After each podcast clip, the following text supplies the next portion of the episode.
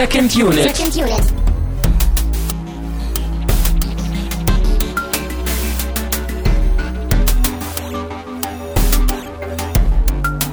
Herzlich willkommen zu einer neuen Ausgabe von Second Unit. Mein Name ist Christian Steiner und ich habe bei mir natürlich Tamino Mut. Hallo, ja. Und Christian, du hast vergessen zu sagen, was, was denn gerade ist oder was ist denn hier im Oktober bei uns auf Second Unit? Herbst. Ja, Jetzt ist Herbst. Es sind die Lieblingsfilmwochen, Christian. Oder auch die Lieblingsfilmwochen. Ah, stimmt, ja. Deswegen gucken wir auch äh, 500 Days of Summer in dieser Ausgabe. Genau, deswegen gucken wir den auch im Herbst. ja, Verwirrenderweise. ja, wir haben das Ende verstanden des Filmes. Wir wissen, Oh ja, wie das läuft. eine neue Chance für uns. Äh, ja, genau. Wir sind, äh, ich habe es nicht vergessen. Das war ja natürlich alles nur eine geschickte Einleitung. Ähm, wir schließen hiermit ja unsere Geburtstagswochen und Lieblingsfilmwochen, Lieblingsfilmwochen ab. Mhm. Und äh, genau, ich war jetzt äh, wieder dran und habe mir 500 Days of Summer äh, ausgesucht, der auch ja tatsächlich immer noch einer meiner Lieblingsfilme ist. Nicht so wie Garden State, wo ich so mittlerweile auch sage, so, ja, ist noch, ja, ne? sondern wo ich sage, ja, ja, das ist ein guter Film. Äh, Ja, den haben wir ja auch schon mal geschaut vor, vor Jahren zusammen, noch vor dem Podcast.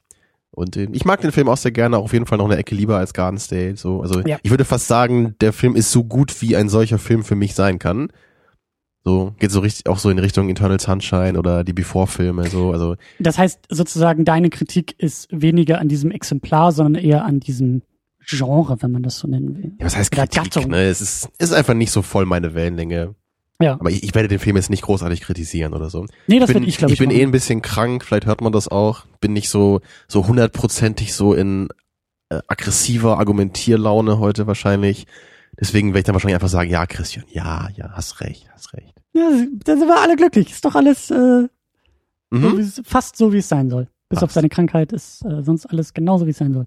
Ähm, ja, äh, wir werden jetzt über, über den Film, wir werden ihn natürlich auch spoilern und äh, wobei wir, glaube ich, gar nicht so viel über die Story sagen werden, weil ich finde, der Film ist halt eben auch äh, formell, handwerklich sehr, sehr schön gemacht. Aber da kommen wir gleich hin. Wie immer gibt's ein paar äh, äh, An- und Abkündigungen, wie man so schön sagt. Äh, Ein kleiner Hinweis, weil wir über Facebook angefragt wurden und das wollte ich jetzt noch mal so für alle irgendwie zugänglich machen. Äh, natürlich könnt ihr auch ältere Folgen hören. Bei iTunes und in eurem Podcatcher Ja. sind ja irgendwie immer nur so die letzten 50 Episoden, glaube ich, drin. Oder ungefähr so das letzte Jahr, aber wir haben ja schon äh, länger auf dem Buckel und wir an der Episodenzahl 130 haben wir jetzt schon. Respekt. Auch die ersten 80 Episoden oder so könnt ihr euch Plus Specials. die Ne? ersten 80, ja. Äh, könnt ihr euch im Archiv bei uns auf secondunit-podcast.de anhören. Und ähm, Ja, man kann die auch da runterladen, glaube ich, ne? genau, genau, da Das müsst ihr auch. ne, so schön klassisch mit Rechtsklick und dem ganzen Quatschkram. Aber äh, wir haben auch im, im, im Fußbereich auf der Seite gibt's auch ein paar äh, Linklisten zu den Episoden. Da habe ich noch mal ein bisschen die nach Themen sortiert oder eben so nach Specials und irgendwie nach äh, weiß ich gar nicht, was ich noch gemacht habe. Ich glaube, nach Genre auch so ein bisschen versucht zu sortieren. Also da könnt ihr euch wunderbar durchklicken und findet hoffentlich auch noch Episoden zu Filmen, die ihr immer vermisst habt. Könnt ihr euch ganz schön nonlinear durchbewegen, wie in 500 Days of Summer. Ah. Ah. Ah, Das war noch nicht mal abgesprochen. Ne? Sehr, sehr schön. Äh, an äh, zweiter Stelle bin ich nächste Woche in Leipzig unterwegs. Da, also wenn ihr das hört, also wenn das rauskommt. Also Zeit ist ja immer blöd im Internet. Ab dem, ich glaube, 27. Oktober werde ich in Leipzig sein, in der wunder wunderschönen Stadt Leipzig. Da ist nämlich wieder das große Dokumentarfilmfestival, wo ich auch letztes Jahr war und wir ja auch eine kleine Sendung äh, zu gemacht hatten. Und ich hoffe auch, dass das dieses Jahr klappt irgendwie äh, eine Sendung zuzumachen und ich werde da irgendwie rumrennen und den ganzen Tag Dokumentarfilme gucken. Und äh, wenn ihr in Leipzig seid, wenn ihr auf dem Festival seid, äh, sagt Bescheid. Am besten in den Kommentaren hier oder äh, Twitter ist da ja ganz besonders gut geeignet. Äh, da findet ihr uns unter 2nd-unit. Äh, folgt ihr uns einfach und dann äh, werden wir uns schon irgendwie äh, treffen können, wenn ihr Genau, das denn da wird wollt. Christian wie üblich Autogramme geben und Brüste signieren. Das ist äh, Standard, ne? Mhm. Ist das der Grund, warum du nie irgendwie auf Festivals mitfährst? du kannst deinen Namen nicht schreiben. ja. Ja. Genau, da stehen die ganzen Mädels oben ohne vor mir und ich kann nur drei Xe machen. Tja, das ist natürlich tragisch, aber äh, ich glaube, in den nächsten 130 Sendungen werde ich dir das auch noch beibringen. Super. Haben wir wieder eine neue Vorsätze fürs nächste Jahr schon. Oder wir schicken dich auf die Schule nochmal, auf die Abendschule, denn wir kriegen ja regelmäßig Flatterspenden. Die ich jetzt vorlesen werde. Äh, vielen Dank an Anonym und LS, LSF3OG zu deiner Lieblingssendung Social Network. Oh ja. Äh, Jacker, Oliver Vogel, ein sehr schöner Katastrophe. Finde ich sehr schön Namen. Und Anonym zu Garden State. Revur, Anonym und Theo zu dieser komischen Brasil, weiß ich auch nicht. Kann ich gar äh, nicht ab den Film. Tinkengill zu Inglourious Bastards und Wish Oh, noch so ein furchtbares Ding. Guck doch lieber Social Network. LSF3OG zu Empire Strikes Back, aka Star Wars. Und Anonym und J. Jensen zu Inglourious Bastards. Mensch, Vielen, da, vielen Dank. Da gab's ja einiges wieder. Vielen Dank. Ja, da kann ich jetzt richtig auf die beste Abendschule gehen, die Deutschland zu bieten hat. Hm. Ja. das lassen wir mal so stehen. Äh, ich hätte jetzt eher gesagt, dass ihr uns hier die Getränke auf den Tisch gestellt habt, aber ja. Ja. ähm, ich habe nicht nur den Film ausgesucht, sondern eben auch das Getränk. Wir probieren uns ja immer noch, äh, wir probieren uns ja gleichzeitig durch Filme und durch Verköstigung. Ist dieses Getränk Ja. stylistically vermutlich genauso all over the place wie der Film? Es ist Half and Half. Es ist eine Dose, Arizona, äh, halb Eistee und halb Limonade. Beides sehr sommerlich. Und das Ganze auch noch light, ja, mit weniger Kalorien. Das war äh, ein Versehen. Das ging nicht anders. Ich wollte da jetzt gerade schon richtig schön nochmal hier in die Wunde reinbohren, weil du kommst ja sonst auch immer an mit, oh, hat das Getränk möglicherweise so wenig Inhalt wie der Film, bla bla bla. Nein, nein, Nein, nein, fangen nein, wir, nein, fangen wir nein. gar nicht erst mit an. Ähm, Ja, wir hatten schon mal sowas ähnliches, glaube ich. Ne? Wir hatten schon mal so eine Arizona Limonade oder Tee oder was war das? Irgendwie sowas komisches. grüner ne? Tee war das, glaube ich, in der Dose. Die hat uns der Rian mitgebracht für Indie Game the Movie? richtig. War das da noch? Ja, das ist auch lange her. Zwei Jahre her bestimmt schon, ne? Ja, den habe ich übrigens neulich nochmal geguckt. Hast du, ja? Mal, mal wieder zum fünften Mal oder so. Schöner Film. Immer noch. Zum fünften. Mal hast du den Bestimmt, geguckt. Bestimmt. Aber Christian, das, das ist doch nur eine Dokumentation. Vergisst du immer, was dir da gesagt wird? Ich trinke erstmal um. Ah, ja, diese Prost, Ignoranz Christian. Ja, auf deinen verwirrenden Filmgeschmack. Hm. Eistee und Limonade, naja. Äh, also keine Kohlensäure. In meinem Fall. Oh, tatsächlich. Aber zitronig, oder? Doch. Mhm. Ja. Passend zu deiner Erkältung kriegst Ja, du jetzt auch gut. Vitamin C. ja. Eistee hat natürlich keine Kohlensäure, aber Limonade ohne Kohlensäure ist schon merkwürdig. Und wieder dieses Dosenproblem, ne? Wenn ich eine Dose öffne, dann erwarte ich, dass es Mhm. prickelt. Also ich glaube, ich würde das sehr gerne mögen, wenn es Kohlensäure hätte. So finde ich es nur ganz okay. Hm? Und ich glaube, Ja. Christian, ich glaube nicht, dass es so ist, dass man durch Vitamin C Erkältung wieder wegkriegt. Also Doch. ich glaube, das hilft nur Nein. zur Prävention. Ja, äh, auch das. Ich möchte ja nicht, dass du noch kränker wirst. Deswegen Ja. kriegst du Vitamin Oder C. man muss einfach so unglaublich viel Vitamin C zu sich nehmen, bis die Krankheit erstickt wird. nur noch sich von Vitamin C ernähren. ja, diese Tabletten, ne? Die esse ich dann mit Messer und Gabel dann. Genau das, ja. Wir sollten an dieser Stelle erwähnen, dass wir nie Medizin studiert haben. Und auch nie werden. Ach, die Leute glauben uns ja nicht mal, dass wir Philosophie studieren. Das stimmt Dann werden die aber auch nicht vermuten, dass wir Medizin studiert haben. Ähm, leiten wir mal elegant über zum Plot, den du wie immer zusammenfassen darfst. Und äh, das war jetzt deine zweite Sichtung? Ja, du warst immer dabei, wenn ich den Film gesehen habe, Christian. Oh, das. Immer unter Aufsicht habe ich den geschaut, ja. Ja, ich musste dir das alles erklären. So, ja. Das, So, äh, die haben sich gerade geküsst, Tabido. Ich Ja. sag dir mal, was das bedeutet. das heißt, die mögen sich sehr gerne. Ja. Genau, unser Protagonist ist Tom, gespielt von Joseph Gordon-Levitt, der dir ja sehr am Herzen liegt. Sehr. Und es geht im Film eigentlich nur darum, ja, nur ist so die, naja, wenn man es wenn man's runterbrechen möchte, geht Du es hast eben gerade darum. gesagt, du bist erkältet und nicht so kratzbürstig, Ja, ja, ja, angriffslustig. Und Ich meine, der Film sagt das ja selber, es geht ja eigentlich nur darum, wie ein Junge ein Mädchen kennenlernt. Ne? Und im Grunde kann man auch sagen, es geht ja nur darum, wie Tom Summer ja kennenlernt, gespielt von Zoe de Chanel. Ja, die, die in sein Leben kommt und so ein bisschen wie bei Garden State auch, ne, die ihn ganz neu belebt, die ihn sofort begeistert. typische Male-Fantasy. Da kommt Genau. das eine Mädchen um die Ecke und macht alles wieder gut. Genau, ja. Und hier erleben wir eben, wie der Titel auch schon sagt, wir erleben 500 Tage äh, von den beiden und derer Beziehung, also nicht unbedingt Beziehung im Sinne von Liebesbeziehung, so, auch wenn Tom das zwar möchte und am Anfang vielleicht auch so in die Richtung geht, aber so, so richtig äh, will Summer nämlich nicht und sie will noch jung und ungebunden bleiben, was Tom aber immer mehr zu schaffen macht. Und es, naja, und, und so diese ganzen Komplikationen, die dadurch eben folgen, das, das wird eben hier gezeigt. Das Ganze eben auch äh, ganz clever verpackt in dieser non-linearen non Zeitstruktur. Und das, das zeigt der Film immer relativ deutlich, wenn wir einfach, weil die Tage immer genau eingeblendet werden, so Tag 265 oder so, und dann passiert das, und dann springt der Film wieder zurück oder springt noch weiter nach vorne. Aber wir sehen immer genau, wann irgendwie gerade was passiert. Ja. Also Tja. das ist eben auch das Schöne an der ganzen Geschichte. In meinen Augen werden wir am Ende ja auch noch sehr intensiv, denke ich mal, diskutieren, dass der Film eben nicht klassisch, ähm, sie lernen sich kennen, sie kommen zusammen, sie trennen sich, Welt ist blöd, sondern also das ist die klassische Struktur, aber so wird uns die Geschichte eben nicht erzählt, sondern wir springen so viel hin und her, dass sich eben die guten Momente mit den schlechten Momenten, mit den unbekannten Momenten äh, so abwechseln, dass es aber trotzdem auch in dieser ähm, nicht chronologischen Erzählung immer noch eine schöne Struktur ergibt. Manchmal sind die Dinge vielleicht dadurch sogar besser zu verstehen, als sie chronologisch aneinander zu reihen. Richtig, weil sie eher thematisch vielleicht sortiert sind als chronologisch, so ja. bei Cloud genau. Atlas vielleicht auch manchmal so ein bisschen, muss ja, ich auch dran denken, ja. so, weil er auch teilweise echt ganz kurz nur hin und her geschnitten wird. So manchmal erleben wir vielleicht irgendwie 30 Sekunden nur aus einer, aus einem Tag und dann geht's wieder zurück in die vorherige Zeitebene. Ja. Naja, das Ganze endet dann jedenfalls so, dass, dass die beiden nicht zusammenkommen, obwohl man am Anfang vielleicht was Gegenteiliges erwartet hätte gerade bei so einem Film ist es ja oft so, dass dann kommen die ganzen Probleme, wie du gerade schon sagtest, aber am Ende schaffen sie es natürlich irgendwie und sie haben sich doch fürs Leben gefunden. Ja, wie bei The Notebook oder was auch, was auch immer, ne, so die typischen. Unsere Referenz für Liebesgeschichten. Eben, ja, den einen, den einen Liebesfilm, den wir mal hier gesehen haben, so ungefähr, ja. ja. Tja. Ja, aber der, der Film endet jedenfalls nicht so, sondern er endet so, dass, dass äh, Summer und Tom sich nochmal so ein bisschen aussprechen, dass, dass er vielleicht auch dann irgendwie versteht, dass, dass sie wirklich nicht so richtig wahrscheinlich die einzige für ihn gewesen ist, auch wenn er es natürlich immer geglaubt hat.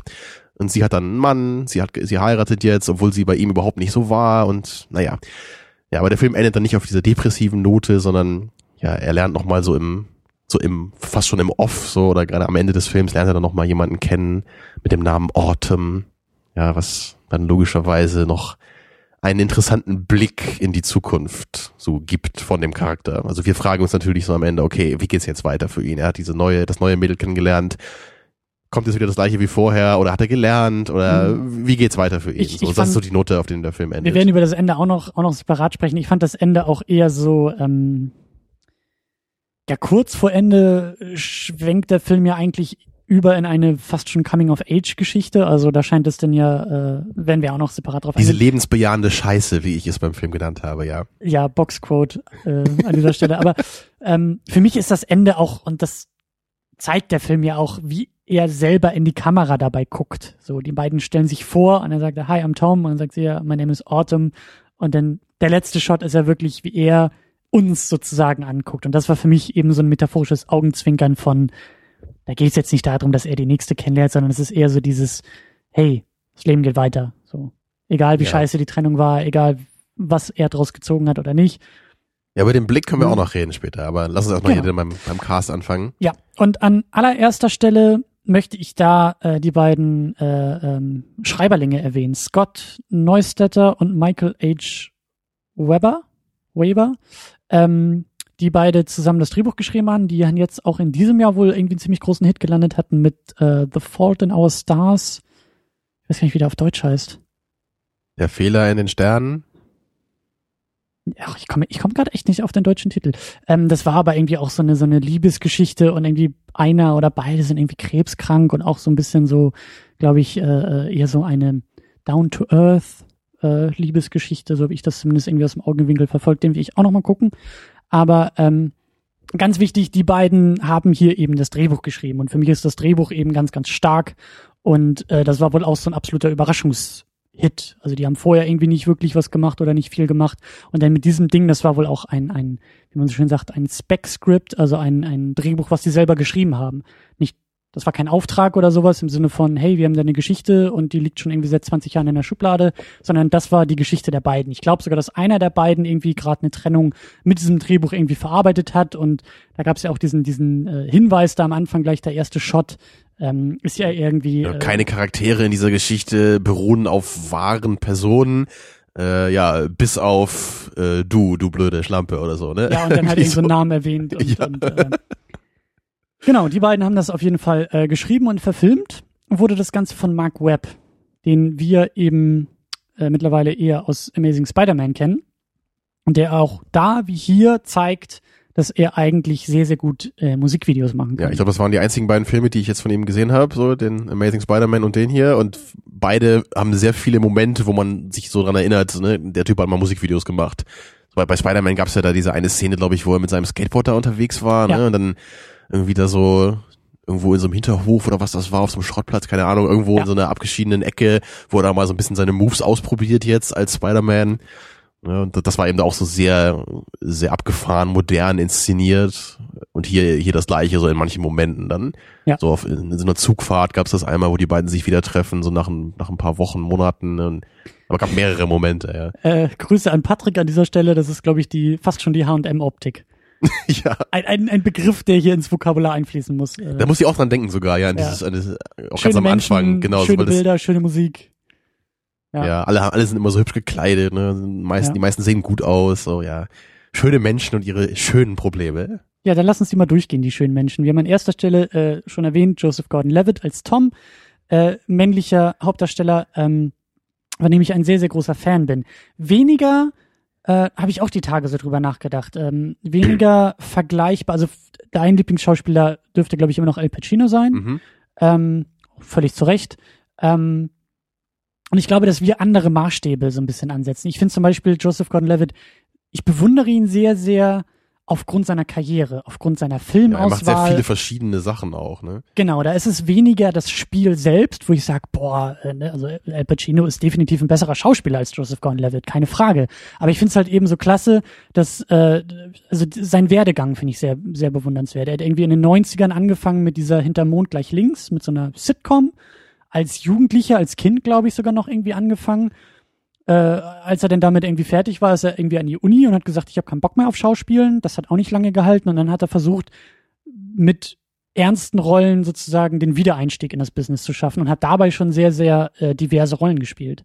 Anfang war das damals 2000er. dieser, dieser Film mit dem pädophilen Thema da? Mysterious Skin War zum das, dann- Beispiel? war genau. das aus dieser Phase, wo er Ja. wieder ernsthaft ja, angefangen und hat? dann ja? auch dieser, dieser, dieser Manic heißt er, glaube ich, äh, wo er eben auch schon mit Joey, äh, mit Zoe Deschanel irgendwie zusammengespielt hat. Also alles jetzt keine bonbonbunten Liebeskomödien, wo man vielleicht denken würde, okay, damit hat er irgendwie relativ schnell wieder einen Fuß in Hollywood, sondern schon merkwürdige Indie-Produktionen, denn auch Brick mit, mit äh, Ryan Johnson, der jetzt auch, also mit dem er später dann nochmal Looper gemacht hat, Genau, ja. bevor beide überhaupt, also Brick war der erste von Ryan Johnson und und ähm, ich glaube 2005 oder so und das das finde ich halt das finde ich gut, dass dass er auch wirklich, also jetzt ist er so ein bisschen in den größeren Filmen Ja, jetzt ist er bei angekommen. Nolan, mit auch dabei, ne? Genau, bei Inception und, und Dark Knight. Äh, Ja, war, genau. war er bei Dark Knight auch schon bei, nee, bei Rises, oder? Dark Knight Rises, ja genau, da war er dabei. Ja. Dann hat er irgendwie ja vor ein zwei Jahren mit Don John sein sein eigenes Drehbuch verfilmt äh, und das das finde ich halt klasse. Also da gucke ich War das dieser, weniger war das auf dieser die Porno-Kram da? Ja,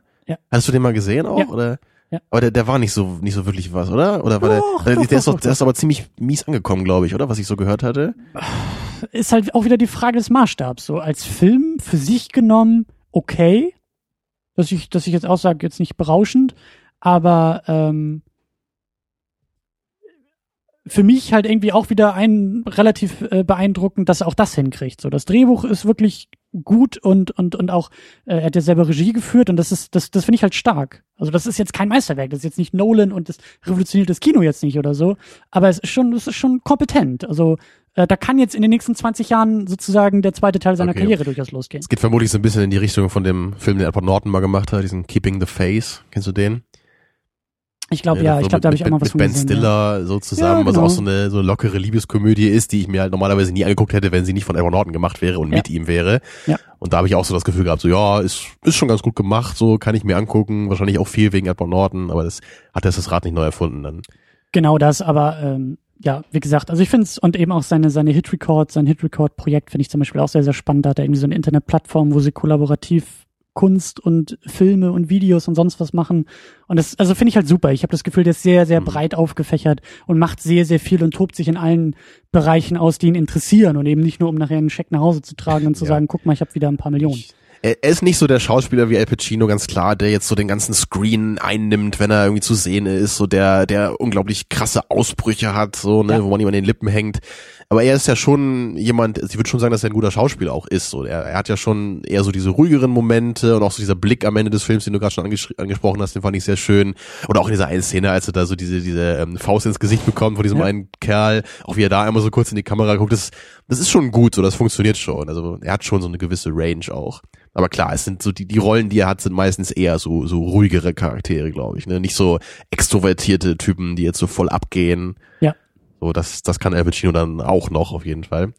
Äh, dann, wie erwähnt, Zoe de Chanel als Summer, die äh, die meisten von euch wahrscheinlich als ähm, New Girl kennen aus der aus der TV-Serie. Ich glaube, die läuft hier irgendwie bei Pro7 und ist in Amerika zumindest sehr, sehr erfolgreich. Und ähm, sie hat, ich will es nicht Problem nennen, aber das ist sozusagen das genaue Gegenteil von, von, von Joseph Gordon-Levitt.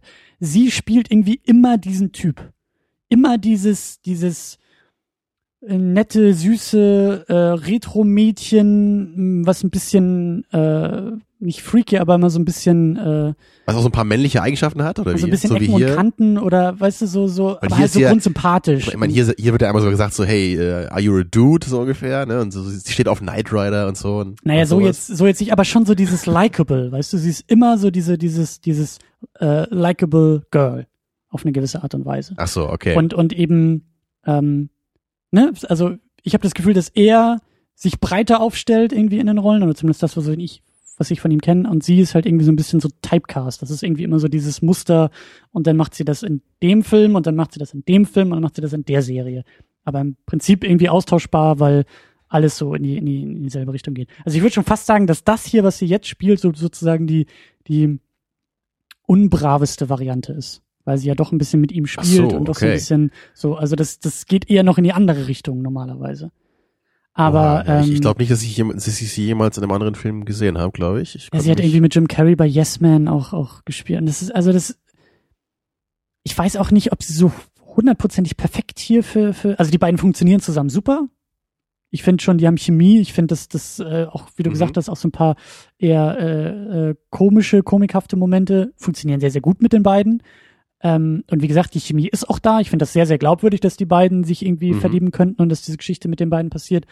Aber ich finde es halt irgendwie dann doch ein bisschen, also ich glaube, das Problem ist sozusagen auch eher, dass jetzt New Girl diese Serie später rausgekommen ist. Also jetzt beim wiederholten, bei der wiederholten Sichtung, nachdem ich auch die Serie geguckt habe, ist es irgendwie so Ja, wollte ich, wollte ich gerade sagen. sehr, sehr ähnlich. Ne, Also vielleicht, vielleicht hast du da jetzt, weil du sie aus ein paar anderen Rollen noch kennst, so, da, das hast du vielleicht dann mehr Probleme, so das jetzt in dem Film noch ein bisschen zu würdigen, so weil sie Ja. immer das macht und ich kenne sie halt nur hier und da habe ich auch das Gefühl, so genau was du sagst, so, es funktioniert sehr gut, die beiden passen gut zusammen. Ja. Also deswegen stört mich das hier überhaupt nicht mit ihr. Mich auch nicht, aber es ist halt irgendwie, naja. Es Ja, sind alles Abzüge in der B-Note, was ich heute kritisieren werde. Also es ist wirklich ein, äh, um, um deine Sprache zu sprechen, das ist eine 10 von 10.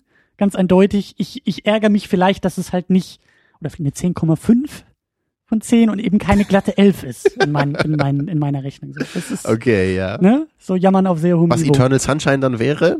Wäre Eternal Sunshine die elf oder? Ja, ja. Ja, okay. Ja. Nur damit ich das in meinem Geist hier richtig verorten kann, ja.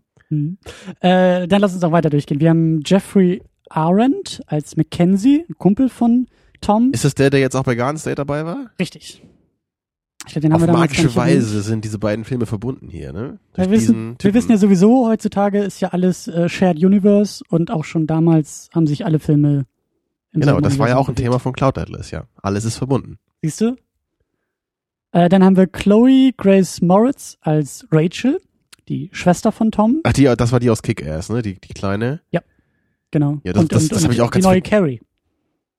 Die, ach so, äh, nicht einfach, ich denke mal an King of Queens hier, aber nicht, äh, das gibt's nicht mehr. Nee, also du meinst hier den, das ist der Palmer Remake von, von Carrie, ja. Ja, da krieg ich nur das Original, was ziemlich cool ist. Aber das Remake will ich mir auch mal angucken. Okay, ja, aber ich meine, ich, äh, sie, sie ist auf jeden Fall cool. Also ich mag sie als Darstellerin auch, obwohl ich Kick-Ass ziemlich scheiße fand. Aber sie fand ich schon gut als Darstellerin und, und hier war sie auf jeden Fall auch lustig. Sie war ja nicht viel drin. Aber ich meine, auch, auch diese ganze äh, Dynamik hatte ich völlig vergessen gehabt, dass er ja seine kleine Schwester Ja. irgendwie fragen muss, so wie es in diesen Beziehungsgeschichten weitergehen Ja, soll. gerade irgendwie seine beiden Kumpels, ne, so wo er doch auch selber sagt, so der eine ist irgendwie seit seit zehn Jahren mit der gleichen Freundin zusammen und der zweite hat irgendwie seit der siebten Klasse kein Date mehr gehabt. genau, und so. da irgendwie nur für drei Stunden oder so hat er Ja. seine Beziehung gehabt. Ja. und, und er sagt, er braucht Beratung in moderner Beziehungsführung. Genau, er dann jetzt muss er seine- Schwester. Elf, zwölfjährige Tochter oder so fragen, die schon drei, vier Freunde hatte, alle nacheinander so. Und, ja. Ja. Ähm, genau, dann haben wir Matthew Gray Gubler, Gabler, der eben als Paul den zweiten Kumpel spielt. Kennt man den irgendwo her?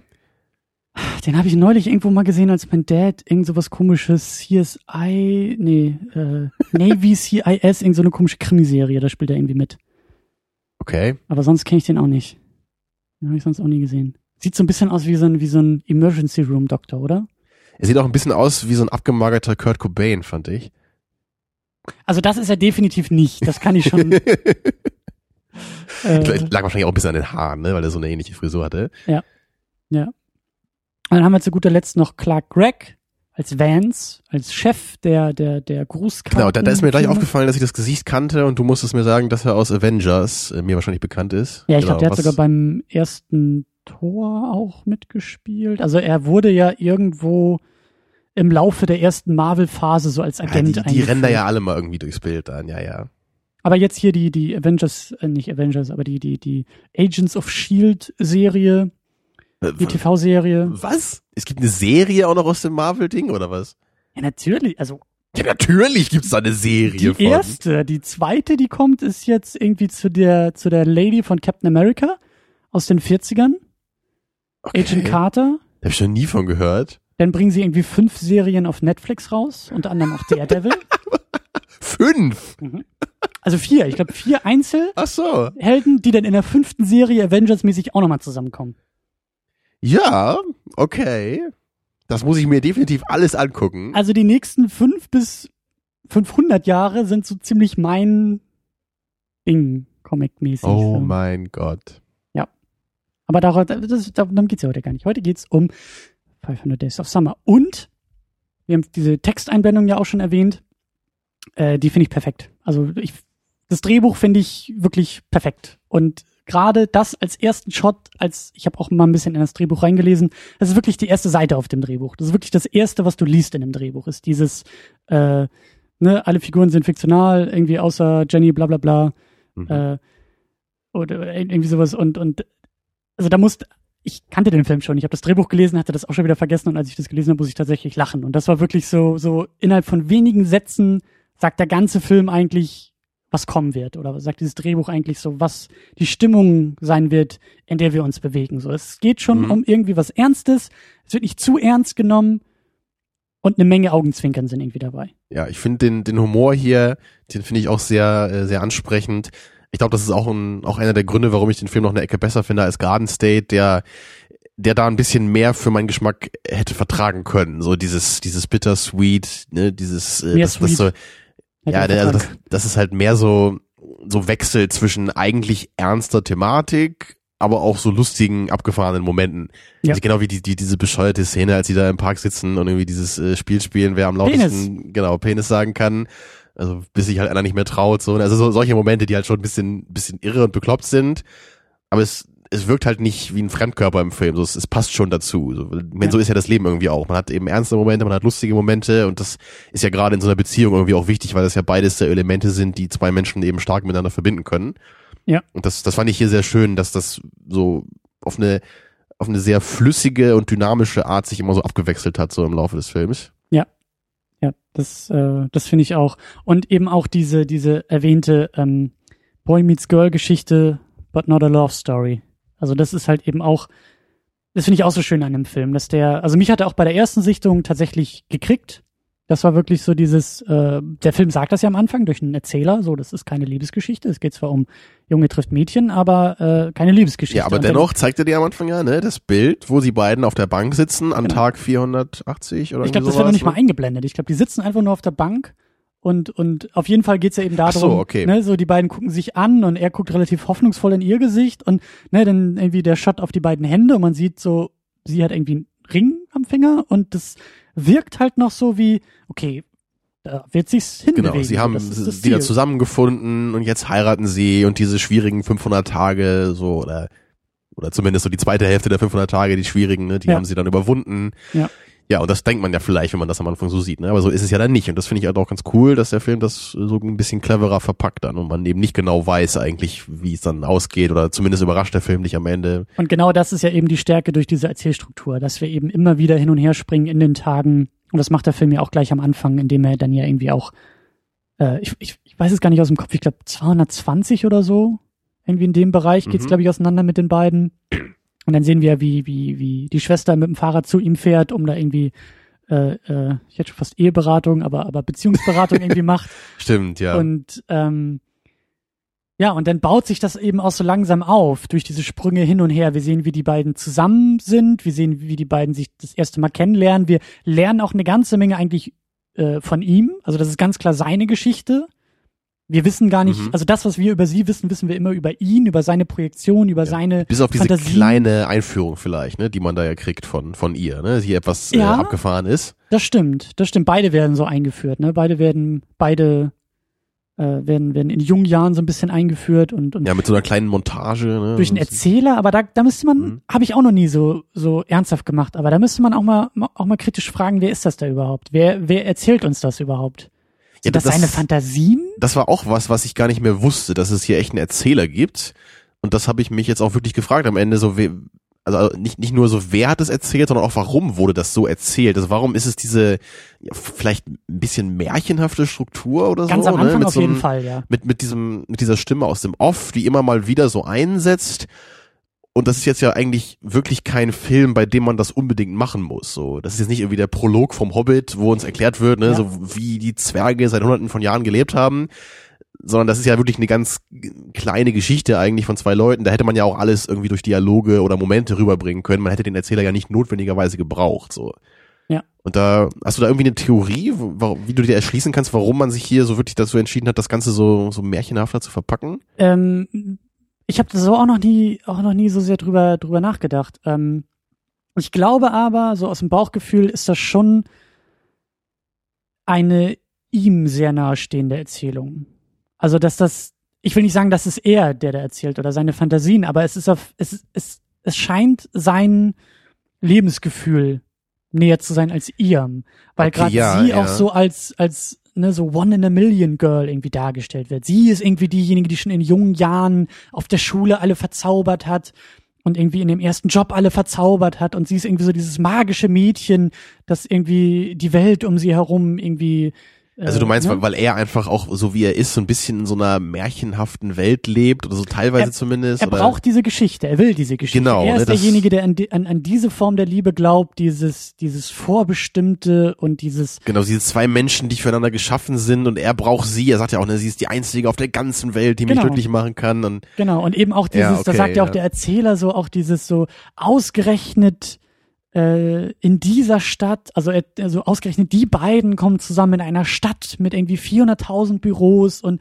über drei Millionen Einwohnern sind es ausgerechnet Mhm. die beiden, die halt zusammenfinden und da ja, das wird ja ganz am Ende auch nochmal aufgegriffen, ne, wo sie ja dann auch zu ihm sagt, dass, dass sie am Anfang überhaupt nicht so gedacht hat, aber dass durch, durch ihn trotzdem jetzt so ein bisschen auch äh, diese Art zu denken so übernommen hat. ja, Ja, wo sie auch meine, sie hat ihren jetzigen Mann auch durch so irgendeinen irren Zufall nur kennengelernt. ja, Und dann meinte sie, ja, wenn ich zehn Minuten später gekommen wäre, dann hätte ich ihn überhaupt nicht getroffen oder wenn ich an dem Tag woanders gegessen hätte, so.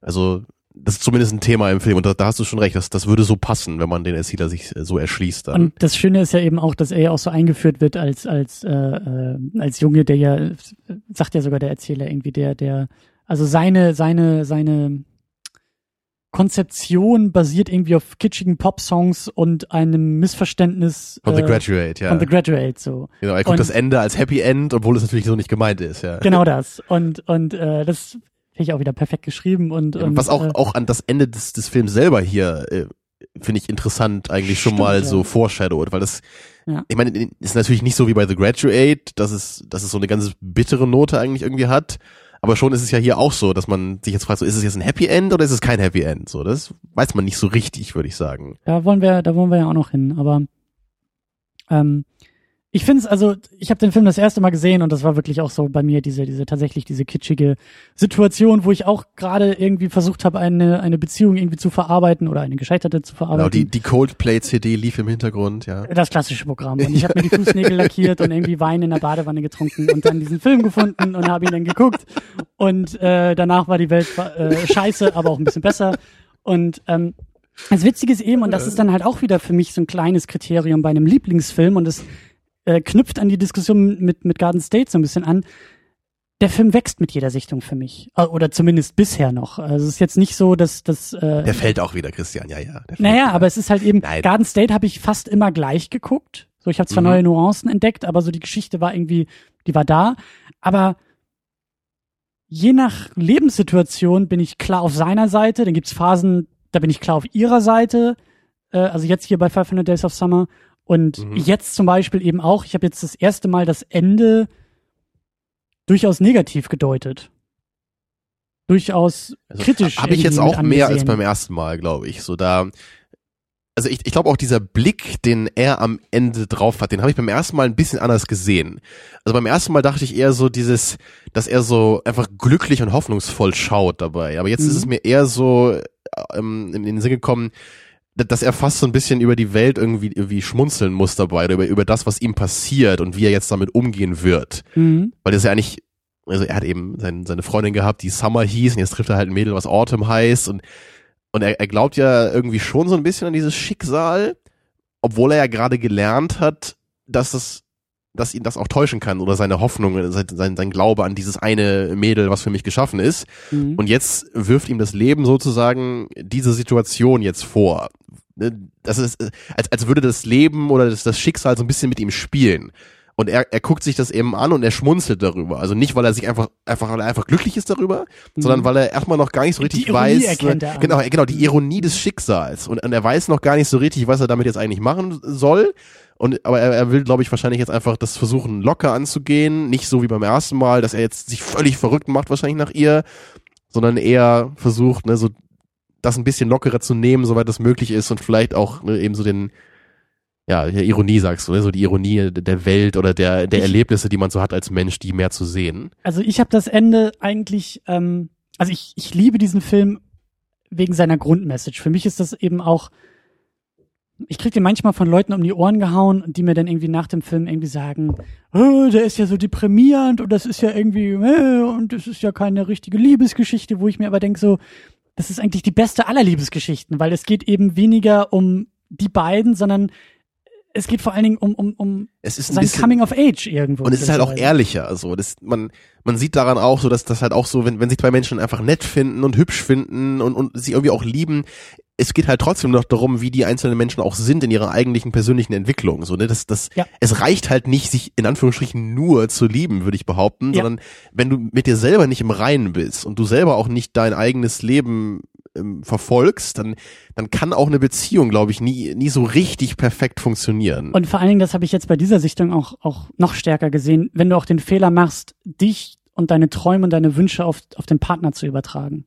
Dieses, dieses also in meinen Augen geht es darum, dass er seine eigenen Träume für sich verwirklichen will und muss. Dass er, also er hat in dieser Geschichte zu sich selbst erstmal gefunden, hat aber ja. den Umweg oder, oder diese Beziehung hätte auch nie funktioniert, weil er immer sie gebraucht hätte. So diese Momente, wo die beiden im Park sitzen und er ihr irgendwie Architektur auf den Arm malt, weil er ja mal Architektur studieren wollte. Und er zeigt ihr die Welt durch seine Augen, indem er immer auf die Fassaden der Häuser zeigt und sagt, oh, guck mal, und das ist von dann und das ist der Stil und das ist der Stil. Da hatte ich so den Eindruck von, dass er sich dazu sehr reinsteigert. Weißt du, er, er, er meint nur er selbst sein zu können in einer Beziehung mit dieser Frau. Und das ist eben das große ja. Problem. Und gerade wenn wir an Gone Girl da irgendwie denken, so dieser, dieser, äh, dieses, diese Fassade in gewisser Weise oder dieses Unehrliche. So, da, da ging es auch so ein bisschen in dem Film darum, wie sehr baut man sich eigentlich eine Beziehung und den Partner so zurecht, genau, wie man ne, ihn haben will. Man, man, man idealisiert den anderen irgendwie. Genau. Ne? Man, man sieht das, was vielleicht ein bisschen in ihm drin ist, aber man sieht das ganz extrem und, und will auch immer nur das sehen. So und die ja. und die schlechteren Seiten blendet man vielleicht aus. Ne? Also genau diese Message ja. kam bei mir da auch rüber. Und das habe ich sonst nie ähm, oder also das, das habe ich schon gesehen. Wie gesagt, es geht irgendwie darum, dass er zu sich selbst findet. Und da finde ich eben, ich habe das Ende sonst immer so gesehen im Sinne von, das Leben gibt dir immer eine zweite Chance, weißt du, so, so, wenn, wenn, wenn du diese Hürde irgendwie genommen hast, wenn du, wenn du, wenn du zu dir selbst gefunden hast, wenn du dir gegenüber ehrlich bist, so, dann, dann, dann kommt auch wieder die nächste Gelegenheit, dann kommt, ne, Summer ist vorbei Mhm. und dann kommt Autumn. Und jetzt bei dieser Sichtung bin ich mir irgendwie nicht so sicher, äh, hat er überhaupt dazugelernt? Weil das Ende geht wieder so in die Richtung, der Erzähler fängt wieder an im Sinne von, ja, und Tom hat seine Lektion gelernt und es gibt halt eben nur Zufälle im Leben und es gibt das Schicksal nicht. Und der Erzähler baut in meinen Ohren auf so eine indirekte Art und Weise wieder diese, diese Geschichte auf, wieder dieses, so, das Schicksal, da ist wieder irgendwas Besonderes dabei. Und das war für mich so, da frage ich mich jetzt eben, wie es weitergeht. So, wenn jetzt er und Autumn zusammenkommen würden, früher ging es für mich immer nur darum, im Sinne von so, das Leben geht weiter und alles wird gut. Jetzt frage ich mich, hat er seine Lektion wirklich gelernt? Oder verfällt er wieder in den gleichen Fehler Ja, zurück es ist- und Es ist schwierig, so, aber ich meine, das widerspricht sich ja vielleicht auch nicht unbedingt. So, das, ich denke schon, dass man beides auch so sehen kann in dem Ende. Dann ist vielleicht dann eher so, so Ja. dir überlassen als Zuschauer, was du jetzt stärker siehst. Weil zur Verteidigung dieser Sichtweise muss man ja schon sagen, dass er als Person gewachsen ist. So, er hat ja dann seinen Job da gekündigt bei dieser, äh, äh, wie heißt das hier, Grußkartenfirma oder so, was er da gemacht hat, ne? die, die Slogans von irgendwelchen äh, Glückwunschkarten ent entworfen hat, ja. Ja. Was auch so ein leicht klischeehaftes Element ist vielleicht. Oder kitschig, ne? Ähm, ja, aber ich meine, er, er hat ja wirklich dann am Ende so also ich, ich würde schon sagen, er ist als, als Mensch, als Persönlichkeit gewachsen an dieser Geschichte, die er mit, mit Summer ähm, jetzt durchlebt hat. So, Es war natürlich nicht einfach für ihn, es war hart, aber er hat ja schon dadurch irgendwie auch und durch das Scheitern dieser Beziehung oder was auch immer, hat er ja schon versucht, sein Leben nochmal neu zu ordnen. Und da gibt's ja diese Szene, die du auch so gerne magst am Ja. Ende, ne, wo er dann diese, diese Tafel leer wischt, so, so ganz, ganz metaphorisch und ganz deutlich so sein, sein Leben nochmal jetzt so ganz umkrempelt. so, ja. Genau, genau, umkrempelt, genau, ja. ja. Er will noch mal so anfangen von, von null so richtig, also zumindest von seiner Konzeption und sich überlegen, okay, was will ich machen, was für einen Job will ich machen, so, ich, ich muss, ich muss wieder so mit mir selbst ins Reine kommen. Und, Ja. und wenn man das eben dann noch im Hinterkopf hat, kann man das Ende ja schon dann hoffnungsvoller sehen, so, weil dann, dann ist ja schon irgendwie jetzt eine neue Chance da und er selber ist vielleicht besser jetzt dafür geeignet, auch was aus dieser Chance zu machen und dabei auch er selber zu bleiben. So, ne, das, aber dennoch, ne, es ist trotzdem durch die, diesen Blick, den er hat, es ist eben schon so, glaube ich, dass eben, eben die Ironie dabei und dieses bisschen perfide des Lebens auch bewusst ist, so. Ja. Aber, naja, also es ist, es ist beides irgendwie drin, sowohl das Hoffnungsvolle als auch das Gefährliche vielleicht. Aber ich bin da schon, also mit Tom, so, also ich, ich glaube schon, der packt das jetzt. Hast du denn irgendwie ähm, für dich beantworten können, ob Tom das Opfer dieser verkorksten Liebesgeschichte ist oder eher der Täter? So, äh, um, um, um diese wunderbaren Camps aufzumachen, Ja. Camp Summer oder Camp Tom? Also wer ist jetzt auf welcher Seite? Summercamp, ja. ja. Ähm, ja, das ist schon, Also ist, ist schwer zu sagen, ne? Also, das hat mir nämlich auch, also ich, das hat bei mir auch ein paar Sichtungen gebraucht, bis ich ihre Perspektive irgendwie verstehen konnte, weil da gibt's dann ja auch diese Date-Szene, die Tom irgendwie dann so mitten in dieser Trennungsgeschichte mit irgendeinem anderen Mädel hat. Und dieses andere Mädel haut ja dann auch so ein bisschen auf den Tisch und sagt, Moment mal, Freundchen, was hat sie dir versprochen? Hat sie dich betrogen? Sie hat von Anfang an zu dir gesagt, sie will Mhm. keine Beziehung. Sie hat dich nie verarscht. Warum holst du Genau, jetzt hier ne, rum? das, das, das ist als spätestens der Moment, wo man ja auch selber dann denkt so, hey, also obwohl natürlich Tom ganz klar unser Hauptcharakter ist und wir ja auch mit ihm mitfühlen, weil wir ja sehen, wie traurig er ist und wir uns ja wünschen, dass die zusammenkommen, wir erkennen dann ja schon nochmal ganz deutlich, Summer hat ihm ja nie irgendwelche Versprechungen gemacht, die sie nicht gehalten hat. Sie hat ja nie gesagt, hey, zieh bei mir ein, dann heiraten wir, wir kriegen Kinder, sondern sie hat immer gesagt, eigentlich will ich doch keinen Freund haben, ich, ich weiß nicht so richtig, was wir hier zwischen uns eigentlich haben, lass es doch einfach passieren, lass uns doch einfach äh, das locker angehen, ich fühle mich wohl, du nicht oder so, also, also du doch auch, ne? und naja, und er, er hat natürlich immer mehr drin gesehen, er wollte das immer ernsthaft machen, und, und deswegen würde ich nicht unbedingt sagen, dass man ihr das jetzt wirklich vorwerfen kann, weil sie war ja, sie war ja schon immer ehrlich und offen zu ihm. Und ich, ich, ich weiß auch nicht, ob sie jetzt per se mit dem Anspruch daran gegangen ist, dass es niemals eine Beziehung werden wird. Also ich, ich glaube ja auch schon, dass sie vielleicht auch gehofft hat, dass da mehr draus werden würde, so, aber sie, sie war eben noch nicht dieser Mensch, der sie am Ende des Films dann ist, was man ja dann nochmal erfährt. Ja. Wo, wa- was ihr natürlich auch völlig fertig macht, so, ne? wo er dann auch sagt, hey, äh, du, du hast jetzt, wir sind irgendwie gerade seit einem halben Jahr vielleicht auseinander, wenn überhaupt so, oder noch weniger, glaube ich sogar, ne? Ein paar paar Monate nur, ne? Und dann jetzt heiratest du plötzlich jemanden, ja, obwohl du mir immer gesagt hast, du willst nicht mal eine ernsthafte Beziehung führen. Ja. Ja, Ja. und dann meint sie halt, ja, eines Morgens bin ich aufgestanden und es war anders. So, ne? Und das ist ja auch das Schöne bei diesem Film, äh, wie, wie, wie so bei vielen gut geschriebenen, ähm, dramatischen Momenten, so in den Streitmomenten haben irgendwie beide recht. Es geht nicht irgendwie darum, so da, also zumindest geht mir das so, wenn, wenn ich das irgendwie sehe, beide haben ihre Argumente. Es ist nicht eindeutig klar, dass irgendwie er das Opfer ist und sie ist irgendwie die Täterin, sondern wenn die beiden sich eben streiten, so sind wir jetzt ein Paar oder nicht, naja, beide haben irgendwie auf ihre Art und Weise recht und damit lässt sich dieser Streit halt nicht Ja. einfach so aus der Welt fegen. Das, das würde ich auch sagen. Ich, ich würde sie nur als, als Täterin in Anführungsstrichen bezeichnen, wenn sie wirklich von Anfang an gewusst hätte, dass das nichts werden wird für eine ernsthafte Beziehung. Weil dann würde ich schon sagen, das wäre schon fies, so mit seinen Gefühlen in der Weise zu spielen, dass sie ihm immer noch auch vielleicht, also nicht indem sie es sagt, aber einfach wie sie zu ihm ist und dass sie ihn immer wieder trifft und dass sie diese ganzen schönen romantischen Erlebnisse haben, dass sie ihm damit eben immer Hoffnung macht, dass das Ganze noch eine Zukunft hat. Ich- aber so diesen Eindruck hatte ich eigentlich nicht. Man man kann es halt nicht hundertprozentig sagen, weil es nie so deutlich ausgesprochen wird, aber mir schien es schon so, dass sie ehrlich das versucht, so auf ihre Weise. ne? Sie, sie will das einfach geschehen lassen, sie versucht das Leben so auf sich zukommen zu lassen und am Ende hat es eben nicht funktioniert. So. Deswegen würde ich jetzt eher sagen, so beide haben eben eine andere Einstellung zum Leben, zur Beziehung und deswegen ist da jetzt, also entweder ist keiner Opfer oder Täter oder beide sind es gleichermaßen so. Das, das hat einfach nicht funktioniert letztendlich. Die beiden waren zu verschieden dann in der Phase ihres Lebens so zumindest. Und äh, da passt ja auch diese, diese erste, ähm, nein, Streit, Meinungsverschiedenheit. Es ist da ja noch, wo sie in der Kneipe, da in dieser Karaoke-Bar, ähm, über Beziehungen sprechen. So, Summer sagt da ja auch schon gleich am Anfang, äh, ich glaube nicht an die Liebe, so, und er sagt ja auch, wieso, es ist doch nicht Santa Claus, also wir reden hier über die Liebe und nicht über den Mhm. Weihnachtsmann. Da, ne? Und da ist es, also es endet ja damit, dass die, sagt sie ja so schön, we agree to disagree. Wir sind uns einig, dass wir uns uneinig Ja. sind. Und Ja, äh, Natürlich war es der erste Abend zusammen. Ne? Er, er kann sich ja vielleicht auch dann irgendwie oder Hoffnung machen, dass sie ihre Meinung geändert hat, nachdem glaube- die zwei, drei Monate zusammen waren. Und ich glaube, das ist der, ich glaube, das ist der, das ist der, der Funke für beide. Ich glaube, beide sehen in einem anderen etwas Fremdes, etwas Gegenteiliges, etwas, etwas Unbekanntes, eine, eine Mhm. andere Welt. Das sagt Und- sie auch, ne, als sie da draußen stehen vor, vor diesem Club und sein Kumpel gerade ins Taxi geschoben wird und sie sagt halt so, so you're interesting. Ne? So er, Ja, genau. sie, sie, sie findet ihn interessant, weil sie, äh, weil sie eben sieht, dass er ganz anders ist als sie selber. Und andersrum ja genauso. Ja. Beide leben auch irgendwie von dieser Faszination und auch vielleicht auch von dieser in gewisser Weise Fantasie. Also ich glaube auch, dass, dass er durchaus immer wieder gehofft hat, sie überzeugen zu können von der Liebe und von seinem Konzept von Beziehung und Sicher, sie ja. vielleicht auch andersrum. Und was ja auch immer gesagt wurde, gerade am Ende ja auch dieses so, sie macht halt, worauf sie Bock hat. Das kann man sozusagen feindselig sehen und sagen, oh, sie ist so egoistisch und ne, der arme Tom und seine armen kleinen Gefühle.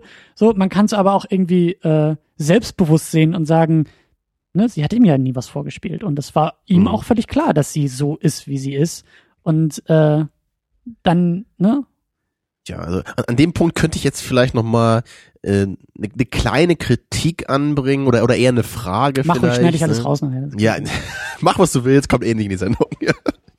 und, ich meine, ich, ich habe jetzt gerade eben auch die letzten Tage noch relativ intensiv mit äh, mit Jacker hier aus den Kommentaren über Gone Girl diskutiert bei Movie Pilot und weil er weil er da äh, gewisse Kritiken an den Film vorgebracht hat, so dass man eben sehr wenig von den Charakteren da eigentlich in ihrer Beziehung sieht.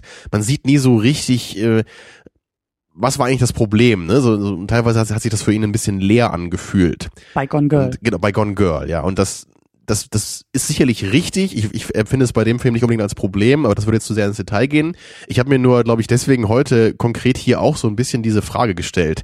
Sieht man hier vielleicht zu wenig von deren Beziehung? Und, und zwar gerade so in diesem Zustand, wo es beginnt vielleicht zu bröckeln oder also Mhm. man, man sieht ja schon so, sie lernen sich kennen, natürlich alles mit den Zeitsprüngen, aber man sieht viele Momente, wo sie irgendwie nette Erlebnisse zusammen haben, so lustige, romantische Erlebnisse, so sind bei Ikea und machen da Quatsch, ne, oder eben im Park da, Oder im Plattenladen. genau, all, all solche kleinen Sachen sieht man. Ja.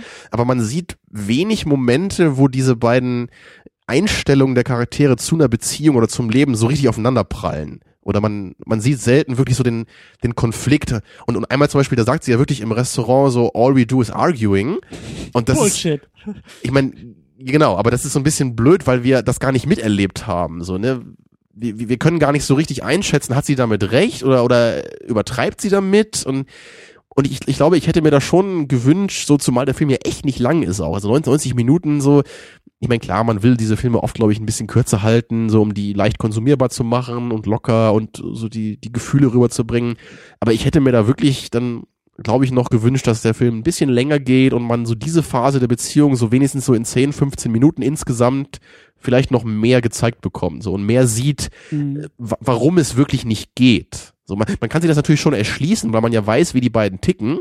Aber vielleicht wäre es auch cool gewesen, das ein bisschen mitzuerleben hier, so in einigen Momenten. Ich würde schon sagen, dass wir das auch ein bisschen hatten, aber ich gebe dir recht, dass das hätte ruhig noch ein bisschen ähm, mehr ausgeschmückt sein können. Das sind dann ja diese Momente da in der, in der, in der einer Bar, wo er sich da eben prügelt, weil eben, ich, ich glaube, die große Frustration und daran scheitert es eben auch, sind eben diese unterschiedlichen Beziehungskonzepte. So, er will das Label, er will den Stempel haben, er will sagen, wir sind hier Boyfriend und Girlfriend und ihr ist das genau, halt völlig aber, egal. Genau so ein Moment, der, der war eigentlich so der einzige, fand ich, der genau das war, was ich hier mehr äh, mir gewünscht hätte. So dass ja. die beiden auch wirklich mal ein bisschen Streit haben, ne? dass man ja. sieht so eigentlich, er hat das Gefühl, er hat ja eigentlich was super Gutes getan, er hat sie ja da so ein bisschen in Schutz genommen, ne? er hat dem blöden Penner, der sie da von der Seite so intensiv angrebt, einfach mal gezeigt, was, was er davon hält, auch wenn er natürlich selber auf die Mütze bekommen hat danach. Ne? Sagt aber, er. Er haut dem Typen aber eine rein, als der Typ ihn anguckt und sagt, this is your boyfriend? Und ja, das ja. ist ja eben nicht. Es wird ja nicht einmal, sie traut sich ja nicht das Label Boyfriend auszusprechen und ich glaube, das hat ihn wütend gemacht, deshalb hat er dem Typen einen reingehauen. Also ja, äh, die ganze Situation ne, ist natürlich auch wieder sehr knifflig. Man kann natürlich auch sich fragen, hat sich das jetzt so zugespitzt und alles ja, hat ihn da beleidigt oder war es eher auf seine Person bezogen oder weil sie nicht eingegriffen hat und all sowas. Ne? Aber das war eine interessante Situation eben und die beiden dann, danach, wie sie sich darüber unterhalten, er dann ja auch echt wütend ist, die Tür zuknallt und geht und sie dann ja auch mal wirklich zu ihm kommt und sich ein bisschen entschuldigt, so dass das war einfach interessant. Das war eine andere Dynamik mal und, und einfach so, so ein paar mehr Momente noch so in diese Richtung hätte ich mir gewünscht. Da bin ich auch bei dir. Wie gesagt, das sind schon, äh, das, das hätte ein bisschen, ein bisschen mehr zu tragen kommen können.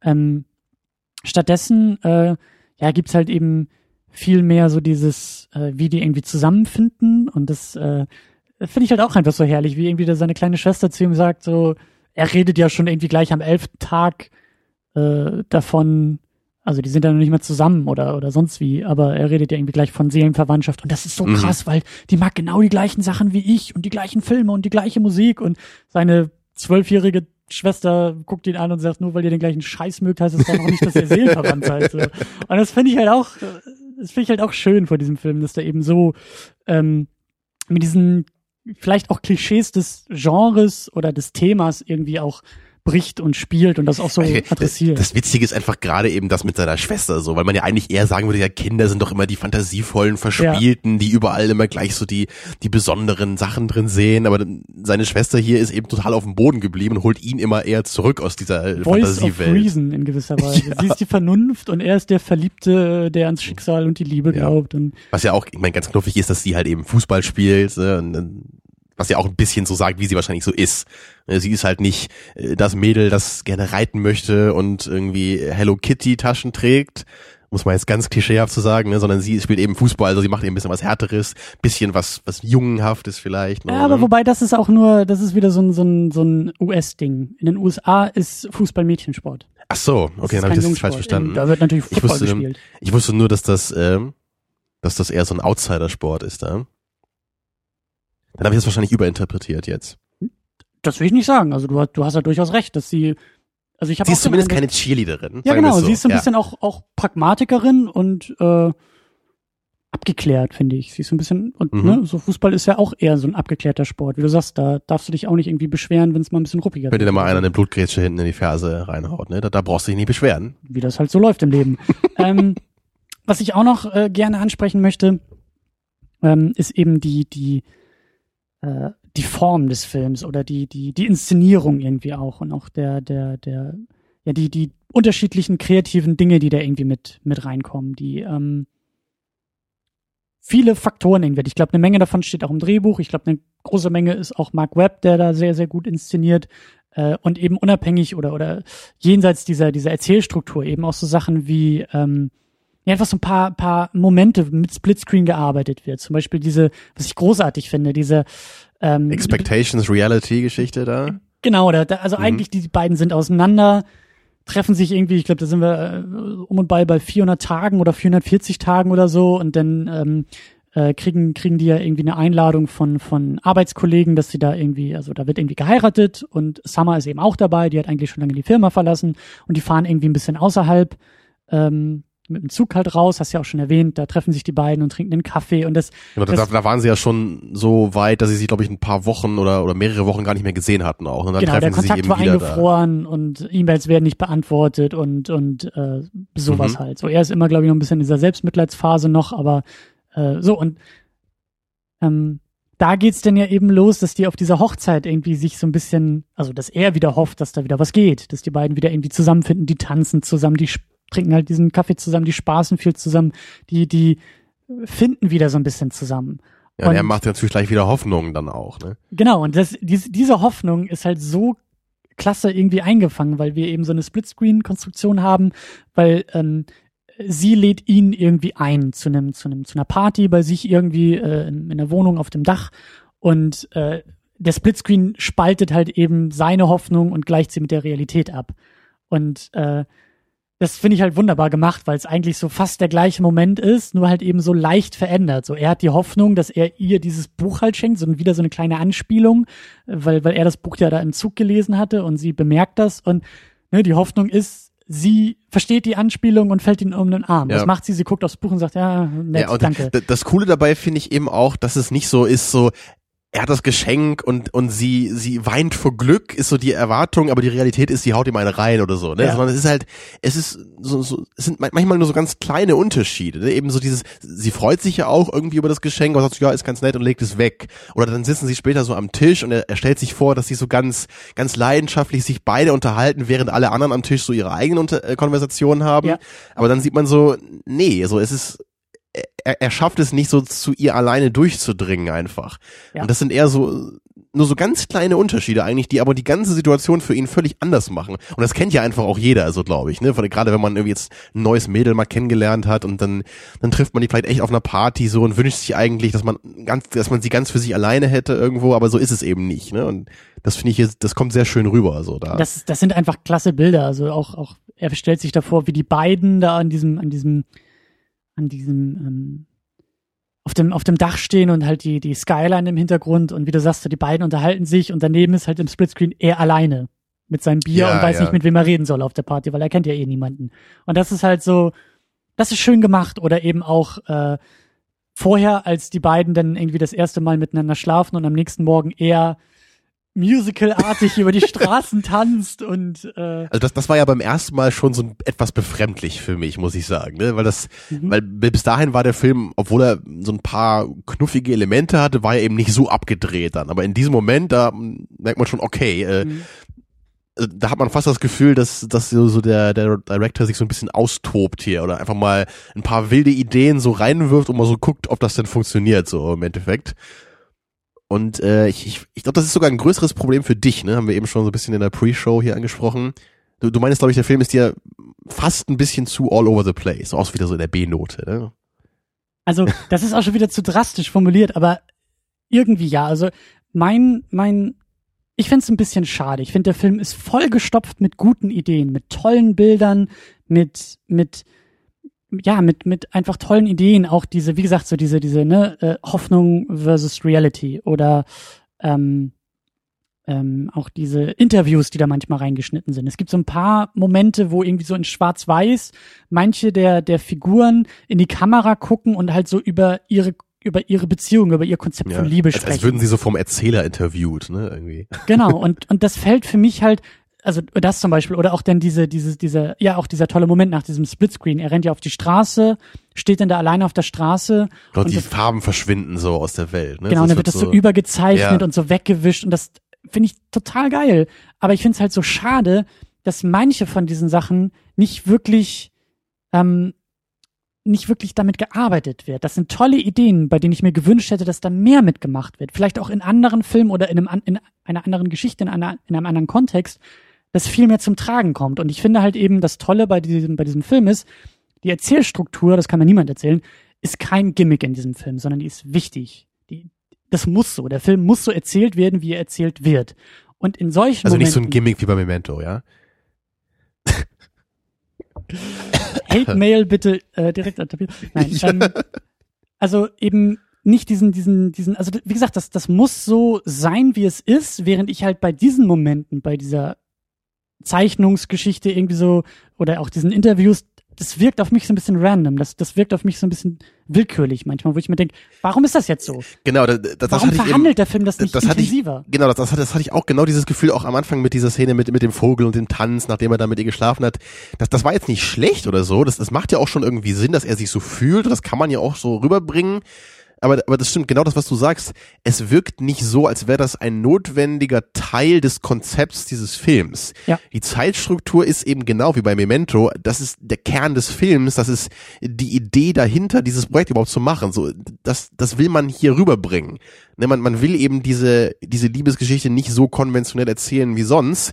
Man will mit dieser Zeitstruktur arbeiten. Man will Kontraste dadurch generieren. Man will auch gewisse Momente zusammenfassen, obwohl die zeitlich weiter auseinander liegen. Und das ist einfach was, was das Konzept bereichert auf einer ganz, äh, also auch in, in dem Film immer wieder. Am Anfang, in der Mitte, am Ende, bei Ja. verschiedenen Momenten. Und viele dieser anderen stilistischen Mittel sind ein bisschen willkürlich. Ne? Und, und genau, die Interviews, das ist auch so. Das hätte man wahrscheinlich mehr machen müssen, wenn man das wirklich machen will. Da sollte man das nicht nur einmal so ganz kurz machen und gegen Ende des Films, sondern vielleicht irgendwie mehrmals so einstreuen. So am Oder Anfang vielleicht ein paar, genau, obwohl es auch da ja nicht schlecht ist. So, es ist ja eine interessante Idee, nur ja, man, man fragt sich so richtig, so, so halbgar ist es, ne? Das, das trifft wahrscheinlich ganz gut. Man, man weiß nicht so richtig, wo der Film damit hin will. Genau. So ist, so ist es halt nur so eine kleine Unterstützung so für die Message. Aber man hätte vielleicht mit, mit einem etwas aufwendigeren Writing das noch stärker in die ganze Geschichte integrieren können und dann noch mehr rausholen können, so aus diesem Element. Ja. Naja, wobei man vielleicht trotzdem so zur Verteidigung des Ganzen auch sagen könnte, dass dass auf der anderen Seite immerhin eine große Abwechslung entsteht dadurch. So eine, eine große Dynamik ist da und du hast dadurch halt auch nicht so vielleicht diesen großen Hit-or-Miss-Faktor, wie jetzt vielleicht bei Waking Life so, der jetzt einen ganz distinkten audiovisuellen Stil hat, der dir vielleicht total zusagt oder überhaupt nicht zusagt. Und hier hast du jetzt vielleicht immer ein paar Momente, die du ein bisschen komisch findest oder sehr gut findest, so, aber immerhin, so, es ist immer was anderes, es wechselt sich ab, es macht irgendwie alles Sinn. Ja, aber wenn, wenn der ganze Film jetzt so nur in dieser schwarz-weißen Optik wäre, wie mit dem Bleistift da am Ende, so, das wäre ja vielleicht auch anstrengend zu gucken oder nicht jedermanns Fall dann. Ja. Oder, oder wenn jetzt dauernd so Splitscreens, Splitscreens wären mit Realität und äh, Hoffnung und so, das nee, könnte auch vielleicht ins andere Extrem umschlagen dann so. Aber, aber generell stimme ich dir zu, man, man hat das Gefühl, man hätte da noch mehr mitmachen können hier so. Auch wahrscheinlich, weil der Film wieder so kurz ist so und dann immer nur ein Moment von dieser Art, ein Moment von dieser Art. Ja, nur diese Zeitstruktur ist eben immer da und macht immer total Sinn. Genau. Aber gut, dann sind wir uns da schon mal einig. Aber natürlich jammern auf sehr hohem Niveau. Äh, Das macht den Film für mich nicht kaputt und das macht ihn auch nicht schlecht, im Gegenteil. Aber ähm, in, meinen, in meinem Munde reden wir hier eben über nahezu Perfektion. Den ganzen Film betreffend. In, in, in, in meiner Welt, in meiner Lieblingsfilmwelt. Und äh, dann ist das halt, finde ich das manchmal so, so schade, wenn ich eben so, wenn es halt eben nicht überall perfekt ist, sondern nur da und da und hier Ja, ja. nicht. Und naja. Aber ich kann hier auch viel mehr verstehen, was du so an dem Film so, so richtig gerne magst, wie das, äh, als es noch bei Garden State war. Also da, gut, da hast du ja selber auch so ein bisschen deine Meinung relativiert, aber da, da fällt es mir halt schwerer, mir echt vorzustellen, dass mich so ein Film so richtig packen und berühren kann. Hier kann ich mir das schon vorstellen, auch wenn es nie so hundertprozentig was werden wird.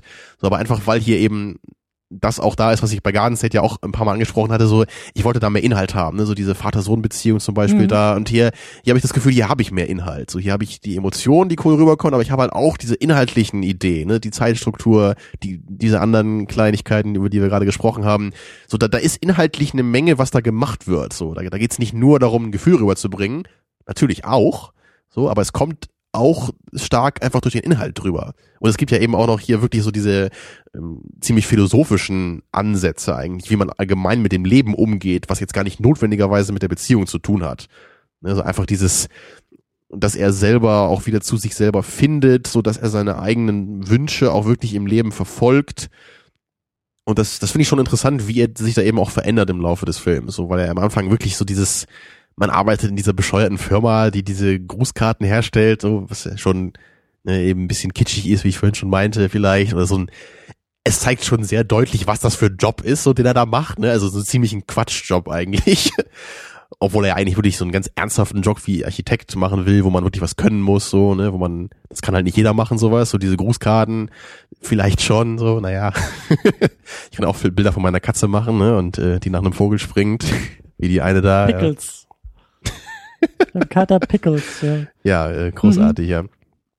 Ja, aber das, das mag ich eben so. Es ist, und das hast du, hast du glaube ich auch gesagt, so einfach der, der Film wächst für dich irgendwie mit, mit jeder Sichtung. Du siehst den Film anders, so nach Jahren. Bei Garden State vielleicht auch, aber da siehst du ihn eher so, okay, damals hat mich der voll umgehauen, das kann er heute einfach nicht mehr. Und hier ist es eher so, man sieht ihn, damals hat man ihn so gesehen, heute hat man ihn so gesehen, aber da ist jetzt nicht eins unbedingt schlechter oder besser von. Es ist eher so, ich, ich bin heute einfach ein anderer Mensch und andere Sachen im Film fallen mir mehr auf oder bringen ja. mich mehr zum Nachdenken. Ja, das ist halt mhm. dann irgendwie auch so die, die, die Beziehung, die man eingeht mit so einem Film. Also die, die, die Perspektive, die man einnimmt. Und ich habe eben das Gefühl, dass sich eben meine Perspektive auf Garden State verändert hat der Film diesen Perspektivwechsel aber nicht nicht entgegenkam sozusagen. Der hat diese diese diese Vielfalt der Perspektiven nicht zugelassen und Five Hundred Days of Summer schafft es immer wieder, egal wie ich mich von diesem Film wegbewege, mich dann wieder auf eine andere Art und Weise zurückzuholen. Und wie gesagt, bestes Beispiel ist irgendwie auch so je nach Situation, je nach nach Lage äh, oder oder nach Kalendertag, wenn man das so will, ähm, habe ich auch immer wieder den Film anders gelesen und anders ne, mal mit ihm sympathisiert, mal mit ihr sympathisiert, dann wieder doch ganz klar mit ihm und dann auch irgendwann gesagt, die haben die, beides Quatsch, was die da irgendwie äh, propagieren und das finde ich halt so schön bei diesem Film. Das ist halt so dieses, egal, also da habe ich das Gefühl, egal wie ich mich verändere, egal äh, ne, wie sich meine Perspektive verändert, so ich kann trotzdem aus dieser Perspektive noch was aus dem Film rausholen. Und ähm, ja, ich glaube, da sind wir eigentlich auch schon irgendwie beim Thema. So, warum, warum ist das mein Lieblingsfilm? Einer meiner mhm. Lieblingsfilme. Ähm, und vielleicht können wir dann auch so ein bisschen diese Diskussion abschließen, so was, was, also nochmal ein bisschen genereller aufmachen. Genau, so, unsere letzten Wochen hier ein bisschen abrunden. Genau, ein bisschen reflektieren, wie man das immer so schön sagt. Ja, du hast natürlich jetzt hier die, die viel besprochene nonlineare Zeitstruktur, ne? Und das, ja. vielleicht kannst du noch mal ein bisschen, ein bisschen ausführen, was genau dich daran jetzt so wirklich fasziniert, dass das eben bei, bei Memento, den du auch sehr gerne magst, bei Eternal Sunshine auch, so dass das alles so das sind das wirklich drei deiner absoluten Lieblingsfilme, glaube ich, ne? Und dass, dass ja. das alles da eben ein sehr starkes Element ist. Also was, was genau beeindruckt dich daran so sehr? Das, das hat sich irgendwie auch so ergeben bei meinen Lieblingsfilmen, dass ich halt irgendwann gemerkt habe, so, das scheint sozusagen fast eine der wenigen Konstanten zu sein ähm, bei meinen Lieblingsfilmen, weil die teilweise echt so unterschiedlich sind und ja, das können auch mal so ein paar kitschige Liebesfilme irgendwie sein, aber es ist eben auch sowas wie Memento oder ähm, Cloud Atlas schrammt da irgendwo auch so rum in diesem Sumpf von Lieblingsfilmen oder fast Lieblingsfilmen. Sumpf der Lieblingsfilme, ja. das ist äh, der Titel unserer Autobiografie, glaube ich. ah, ähm, ich finde, dass da hat, glaube ich, auch dieser Podcast mir irgendwie äh, geholfen, also ich bin ursprünglich jemand, der sehr, sehr stark auf den Inhalt geguckt hat. Der sehr, sehr stark auf die Erzählung, Richtig, so, auf die Erzählstruktur. So fing unser Podcast ja auch an. Ne? Ja. So, ich glaube auch. Ich bin der Drehbuchleser und du bist der Filmgucker sozusagen. ich bin der, der richtig Filme gucken kann. Ja. Nee. Aber ich glaube, gerade als wir angefangen haben, sie echt so vor oh Gott, wie lange ist das schon her, ne? Vor zweieinhalb Jahren, ja. Da, da war das auch noch mehr so, dass du auf den Inhalt geguckt hast und ich wirklich auch noch mehr oder oder oder vielleicht auch weniger auf den Inhalt geguckt habe und mehr auf die Audiovisualität. So, das ist bei mir, glaube ich, ein bisschen mehr zusammengekommen inzwischen. Bei mir auch. So, also, ne? Aber ja. dennoch kann ich immer noch sagen, ich bin, glaube ich, eher der audiovisuelle Typ und du bist eher der inhaltliche Typ. Ja. Was man, glaube ich, auch letzte Woche bei Brazil vielleicht so ein bisschen. Genau, das, das hat, ist ne? ganz typisch, klar, ja. ja. Ähm, aber, aber natürlich, ne, gerade diese, dieses Springen, dieses, dieses andere Erzählen bricht natürlich mit der normalen Struktur, die wir haben bei Filmen. So Inception und, ist natürlich auch noch ein Beispiel. So, ne? ja, also und, ich, und ich glaube, ich glaube, dass da auch irgendwie so, dass das, also ich glaube, das geht sogar noch über dieses, über dieses unchronologische Erzählen, vielleicht sogar noch ein Stück hinaus. Und das sind alles Filme, die, die sozusagen das Medium Film atmen und zelebrieren auf ihre Art und Weise und eben nicht nur sagen, hey, wir verbildlichen jetzt mal so ein paar Geschichten und ein paar Aneinanderreihungen und ein paar Absätze in einem Buch, sondern wir machen Dinge, die so wie sie in diesem Film gemacht werden, auch nur in dem Medium möglich sind. Das ist ja gerade das, was Nolan eben sehr gut kann, mit Memento und eben dann ja. auch mit Inception, so die, die Grenzen des Mediums aufzubrechen. Oder zumindest äh, zu adressieren und zu sagen, guck mal, das genau, hier ist ja. irgendwie jetzt gerade grenzwertig. Da bewegen und wir uns in Momenten, die, die, die richtig, hast du so ja. vielleicht und, noch gar nicht gesehen. Und das Tolle daran ist eben, dass er eine Geschichte damit eben nicht nur anders erzählt, sondern dass wir auch einen anderen Zugang zu dieser Geschichte bekommen. Weil das ist ja gerade bei Memento der, der Witz dabei, warum halt die Geschichte selber gar nicht so wichtig ist in dem Film. Es geht darum, wie wir sie erleben, wie wir durch die Augen des Protagonisten schauen, durch die Erzählweise des Films.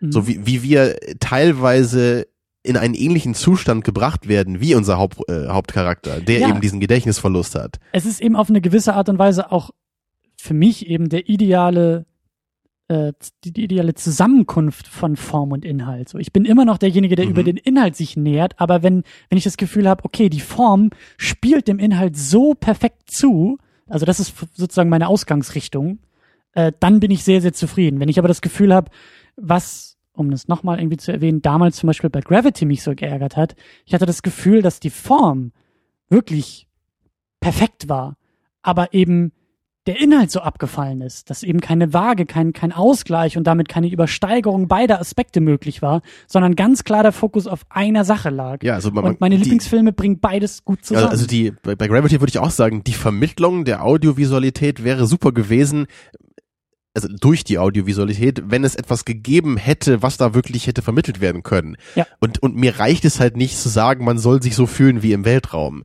So, ich meine, das, das mag ja vielleicht für manche Leute unterhaltsam sein, aber das ist mir da jetzt einfach ein bisschen zu wenig. Also da will ich jetzt schon irgendwie, das ist für mich kein Inhalt, weißt du, das ist nur, man, man, man fühlt sich halt irgendwie vielleicht ein bisschen schwerelos oder so. Das, das, das ist für mich jetzt halt bei weitem nicht so eine Leistung, wie eine Geschichte durch die Augen eines Menschen ohne Kurzzeitgedächtnis zu erzählen und es wirklich zu schaffen, dass du selber als Zuschauer in gewisser Weise in diesen Zustand kommst beim Schauen. Ja. Also das ist für mich da schon noch eine andere Liga von Leistung, die ein Film da machen kann. Und hier ist es ja ähnlich. Bei 500 Days of Summer ähm, geht ja eben vielleicht auch dann weniger um diese chronologische Ereignisse dieser völlig normalen und völlig alltäglichen und völlig typischen Geschichte, die halt durch ihre Verpackung untypisch ist, indem wir auf einmal erst die Krisensituation in einer Beziehung sehen oder die guten Momente über die schlechten erfahren, indem wir erst bei Ikea sind, er versucht das gleiche Spiel zu spielen wie irgendwie vor einem halben Jahr und sie irgendwie nur die Augen rollt ja. und wir gar nicht wissen warum. Das, das Tolle dabei, ne, Schnitt zu sehen, genau so, das, ja. Das, das ja? Tolle ist eben, dass wir selber auch damit äh, so unserer rosaroten Brille irgendwie ent, entrissen werden. Ne? Wir, wenn wir jetzt den Film normal erzählt hätten vielleicht, dann sehen wir, okay, die beiden lernen sich kennen, so die mögen sich, denen geht's gut zusammen. Wir, wir würden die gleichen Szenen ja völlig anders gucken, wenn ja. wir nicht vorher schon gesehen hätten, wo das hinführt. Wenn wir nicht vorher schon erlebt hätten, wie fertig Tom ist und dass er mit seiner Schwester darüber redet, oh mein Gott, ich war noch nie so traurig hier, ja. mich hat das noch nie so fertig gemacht, mit einem mit einem Mädel hier irgendwie Schluss zu machen. So, und das, das ist halt eben das, was halt hier so gut ist dabei. Es ist nicht nur einfach irgendwie so eine Art Aufpeppen des Films, so dass wir einfach immer hin und her springen, damit es nicht langweilig wird, sondern es ist eine eine Änderung unserer Perspektive auf die einzelnen Ereignisse. Und wir können damit so manche schönen Ereignisse auch gleichzeitig als bittersweet wahrnehmen dann, weil wir, wir wissen im Hinterkopf, wo das hinlaufen wird. Ja. Ja, und das, das ist und hier die Leistung da kommen dann auch noch Faktoren wie eben die Musik rein, dann eben auch diese Musikmomente, diese fast schon äh, äh, Musikvideo-Ästhetik, die da dann manchmal benutzt wird, eben dann auch so Sachen wie Splitscreen und eben Zeitstrukturen. Und da habe ich das Gefühl, das ist so etwas, das, wie gesagt, das atmet und zelebriert irgendwie das Medium-Film. Das ist nicht einfach nur eine Geschichte, sondern das ist eine filmische Geschichte. Und das ist zum Beispiel auch bei Eternal Sunshine of the Spotless Mind, der ja auch ähnlich unkonventionell vorgeht in den Ereignissen. Das ist, wie du gesagt hast, bei Memento so, das ist auch bei Inception so, wo diese, diese Layer-Struktur, diese Schichtstruktur irgendwie aufgebaut wird in dem Film und damit dann wieder, was wir auch diskutiert hatten in der Sendung, damit vielleicht auch wieder eine Aussage über das Medium getroffen wird. Und mhm. das finde ich einfach toll, wenn die Filme eben nicht nur auch, auch inhaltlich zum Diskutieren und zum Nachdenken anregen. Und wir uns jetzt eben Fragen stellen können, ist er jetzt irgendwie der Blödmann in der Geschichte oder das Opfer, sondern eben auch, wenn wir Aussagen über das Medium Film machen können mit diesem Film und eben sagen können, ne, so diese Erwartung und Hoffnungssequenz oder eben diese Erzählstruktur. So was, was, was lernen wir über Filme dadurch? Nicht nur über die Geschichte, nicht nur über Liebesgeschichten, nicht nur über die zwei Menschen, sondern auch über das Medium, über das wir das erleben. Ja. Das finde ich halt einfach großartig. Ich, ich habe gerade auch so ein paar Gedanken in meinem Kopf, um uns beide so ein bisschen anzunähern hier, unsere verschiedenen Filmgeschmack, Werdegänge. Weil wenn ich mir dich vorstelle, so als, als 15-, 16-Jährigen, dann guckst du Garden State und du siehst diese Gefühle und das, das berührt dich total aber irgendwann später guckst du auf den Film, du magst ihn immer noch, aber dann siehst du irgendwann Filme wie Eternal Sunshine oder 500 Days of Summer und du siehst da eben noch mehr dahinter. Ja. Du siehst nicht nur diese schönen Gefühle, die interessant rübergebracht werden, sondern du siehst auch noch den, den Inhalt, die Struktur, die intelligente Erzählweise des Inhalts und dann überholen sozusagen diese Filme dann deine ehemaligen Favoriten. Und, und genauso ist es bei mir in gewisser Weise auch mit der Audiovisualität gewesen, weil ich halt früher, halt so, so ein Film wie Sin City eben, der hat mich halt früher auch total umgehauen. Da war genau so diese Audiovisualität, die mich allein schon genug begeistert hat, um den ganzen Film immer wieder gucken zu können, weil ich das so beeindruckend fand, was da gemacht wurde, so und wie dieser Look war, so einfach diese, diese Stilisierung, diese Ereignisse, ne, und 300 auch, so, obwohl ich den nie so geil fand. Aber das waren früher so Filme, die haben mich noch viel mehr begeistert einfach. Mhm. Und heute sind es dann eben eher Filme wie Brazil, die natürlich immer noch sehr, sehr audiovisuell sind, aber eben, wie gesagt, was machen mit dem Inhalt, so den, den Inhalt mit der Audiovisualität verknüpfen, so nicht einfach nur einen coolen Look haben, cool dynamisch inszeniert sind, sondern das Ganze mit, mit was dahinter machen, so und eben die Audiovisualität als, als Mittel benutzen um den Inhalt zu transferieren und, und mir in besonderer Weise zu geben. Und das ist auch ganz klar die Erklärung, warum ich früher Apocalypse Now nicht so gerne mochte wie heute, also bei weitem nicht so gerne.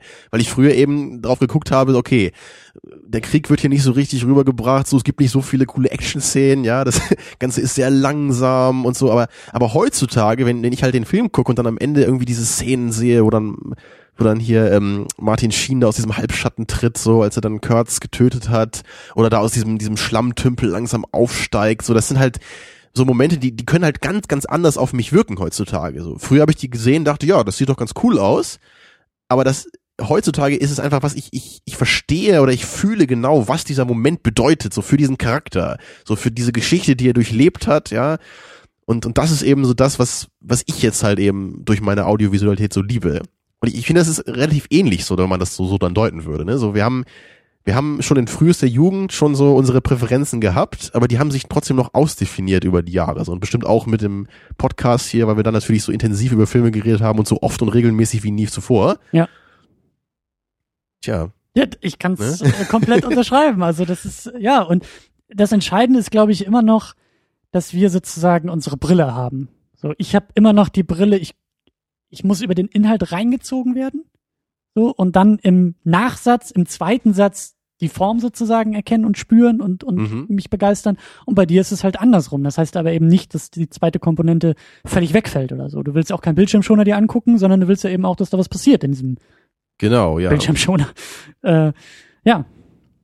Das, das ist, ja, das, und das genau das macht wahrscheinlich dann auch unsere Lieblingsfilme aus, weil das, also bei den meisten Lieblingsfilmen, die ich habe, da kann ich auch ganz klar immer diese Dinge sehen. So Apocalypse Now ja. habe ich gerade erwähnt, bei Blade Runner ist das genau das gleiche. Das habe ich dir auch äh, lange erzählt. Diese ganzen Bilder, ja. diese dieses wundervolle Einfangen dieser Welt, die da aufge, aufgemacht wird. Das ist das ist genau das, was mich da halt für für unglaublich viele ähm, Viewings ja immer wieder bei Laune hält. Inglourious Bastards, den haben wir ja auch neulich besprochen. Richtig, ja, der eben auch äh, Audiovisualität in Form von, von, von Emotionen auch hat. So, natürlich ist der nicht, nicht ganz so audiovisuell wie Blade Runner jetzt vielleicht, aber, aber das, das geht vielleicht dann nur so langsam flüssig über zu dem anderen Ding, was ich halt auch sehr, sehr wichtig finde bei Filmen, ist eben diese Emotion, die für mich rüberkommt. Und da hat natürlich auch wieder jeder so sein eigenes, seine eigene Polung, so, und weil ich eben, mhm.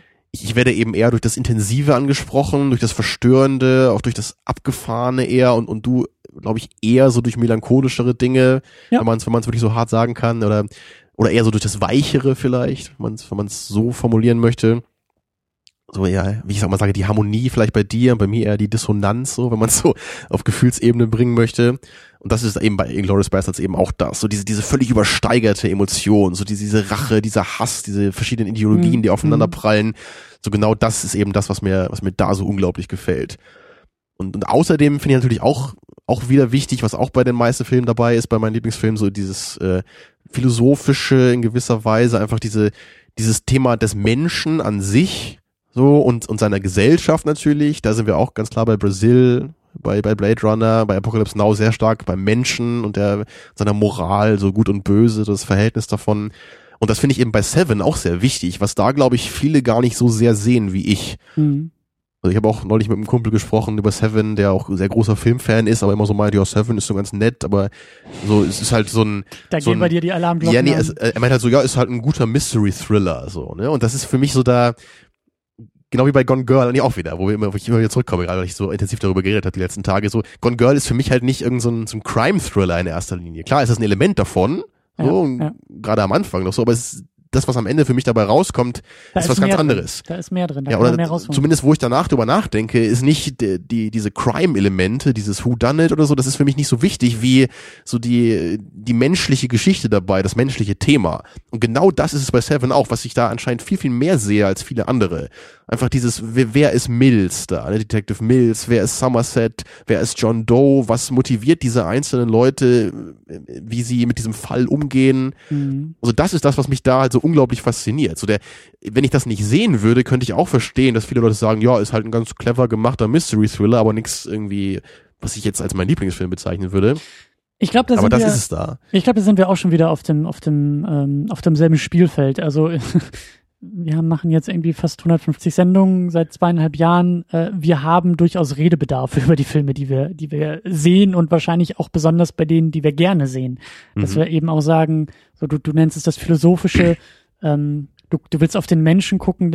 Ist es bei mir vielleicht eben auch aus einer anderen Perspektive, aber generell so dieses, wir wollen beide mehr aus unseren Filmen rausholen können. Wir wollten mehr mit diesen Filmen irgendwie machen, mit den Filmen nachdenken über andere Sachen, über Dinge, also die Filme als Auslöser nehmen für weitere Gedanken, die dann vielleicht gar nicht mehr so viel mit dem Film, mit der Handlung, mit den Figuren zu tun haben, aber Mhm. davon ausgehend vielleicht auch Erkenntnisse über uns selbst gewinnen, so in diesen Situationen. So, wie stehen wir dazu, zu diesen moralischen Konzeptionen? Wie stehen wir zu diesen Beziehungsmustern? Wie stehen wir zu all diesen größeren Themen, die diese Filme aufmachen? Und ich glaube, dass wir beide äh, gleich gepolt sind, dass wenn wir nicht, wenn wir dieses Mehr in Filmen nicht sehen, dann kann es auch kein Lieblingsfilm werden. Das Ja, heißt nicht, dass es nicht vielleicht doch irgendwie drin ist und andere Leute das finden, aber wenn wir das nicht sehen, wenn Mhm. wir nicht dieses, äh, diesen, diesen ähm, Startpunkt für eine größere Debatte sehen, dann können uns die Filme nicht viel geben. Ja, also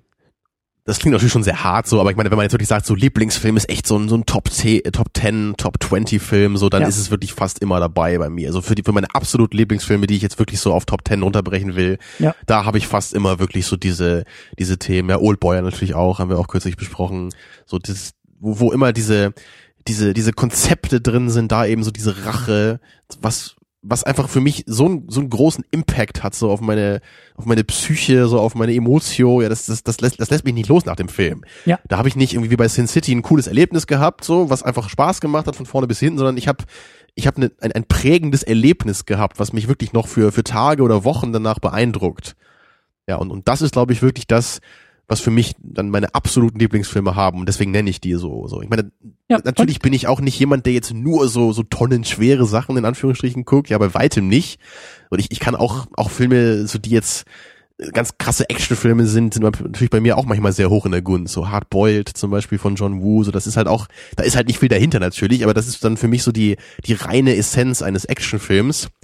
Das ist dann vielleicht kein Top Ten Film, aber trotzdem bei mir noch sehr sehr hoch dabei. Ganz klar, wir reden jetzt ja nicht irgendwie von, also das ist etwas höchst Subjektives, was wir hier gerade diskutieren. Lieblingsfilm Mhm. ist halt eben keine Sache, äh, äh, die du irgendwie von außen objektiv anlegen kannst, so, sondern ne, ist ja was Subjektives. Klar, ja. Aber ähm, wie du sagst, das heißt ja eben nicht, dass man, dass man ständig nur sowas. Es ist wie, ist wie ein ein Drei-Gänge-Menü, wie ein richtig gutes, aufwendig gemachtes, äh, äh, kunstvoll gekochtes äh, Menü, was du vor dir hast, wo du aussagst, so, das macht satt, das macht glücklich, das äh, äh, zelebriert das Leben. Das kannst du auch nicht jeden Tag haben. Und es geht auch nicht davon, sich immer nur davon so zu ernähren, sondern dass man sagt, Das das, ist was stimmt, aber Besonderes. das, genau, das wäre dann so die Creme de la Creme, ja. Genau, und manchmal ist es vielleicht auch ganz sinnvoll, bei McDonalds sich irgendwie Pappe in Pappe reinzuschieben und äh, Das ist ne, eine schöne so, Metapher. Da, da, da bleibe ich drin, weil es, weil so, so ein Film wie Hard Boiled wäre dann für mich wirklich so einmal, einmal im Jahr einfach mal zu McDonalds zu gehen und sich einfach mal voll zu fressen bis oben hin.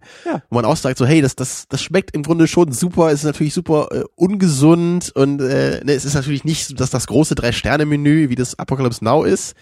Äh, Drei-Sterne-Menü, Fünf-Sterne-Menü und drei Gänge. Ja. und das- zehn das- Sterne obendrauf. Das ja. große Drei-Sterne-Menü, ja.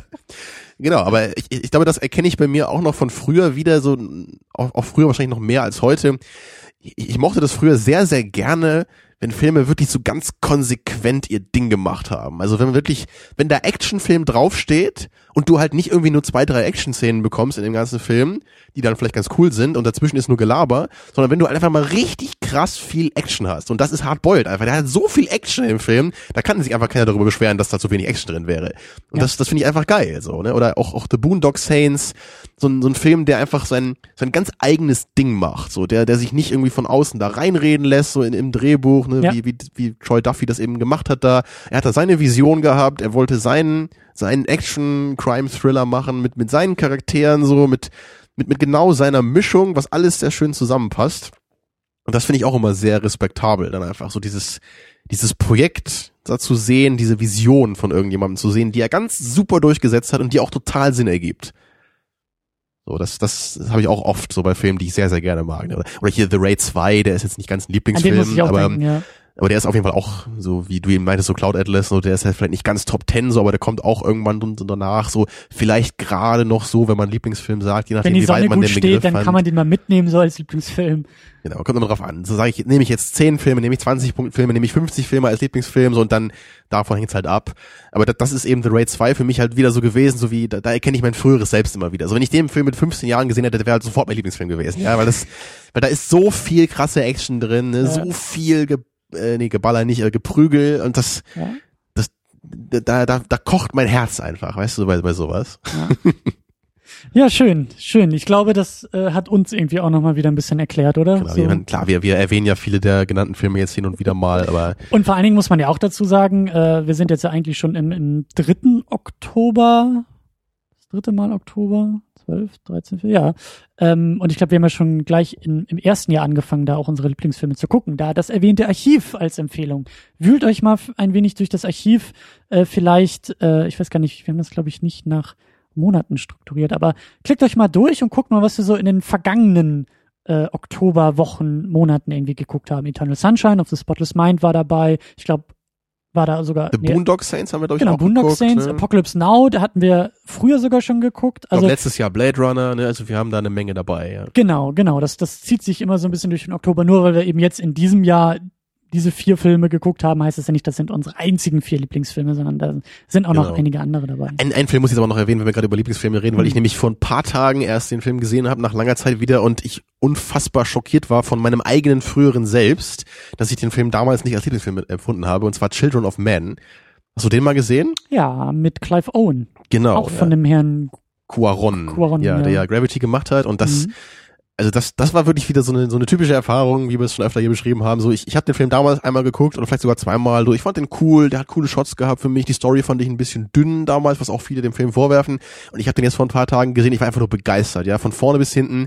Ich habe mir die Finger geleckt nach jedem dieser Shots und da war halt auch nicht nur, da waren nicht nur diese zwei großen bekannten Action-Szenen drin mit diesem Long Take, was der bekannt ist. Einmal so dieses mhm. drei, vierminütige und am Ende glaube ich sogar dieses zehnminütige oder so. Mhm. Sondern da, jeder kleine Shot ist wundervoll eingefangen in dem Film, ja. Und das, ich habe den Inhalt bei, bei weitem nicht mehr als irgendwie äh, dünn empfunden.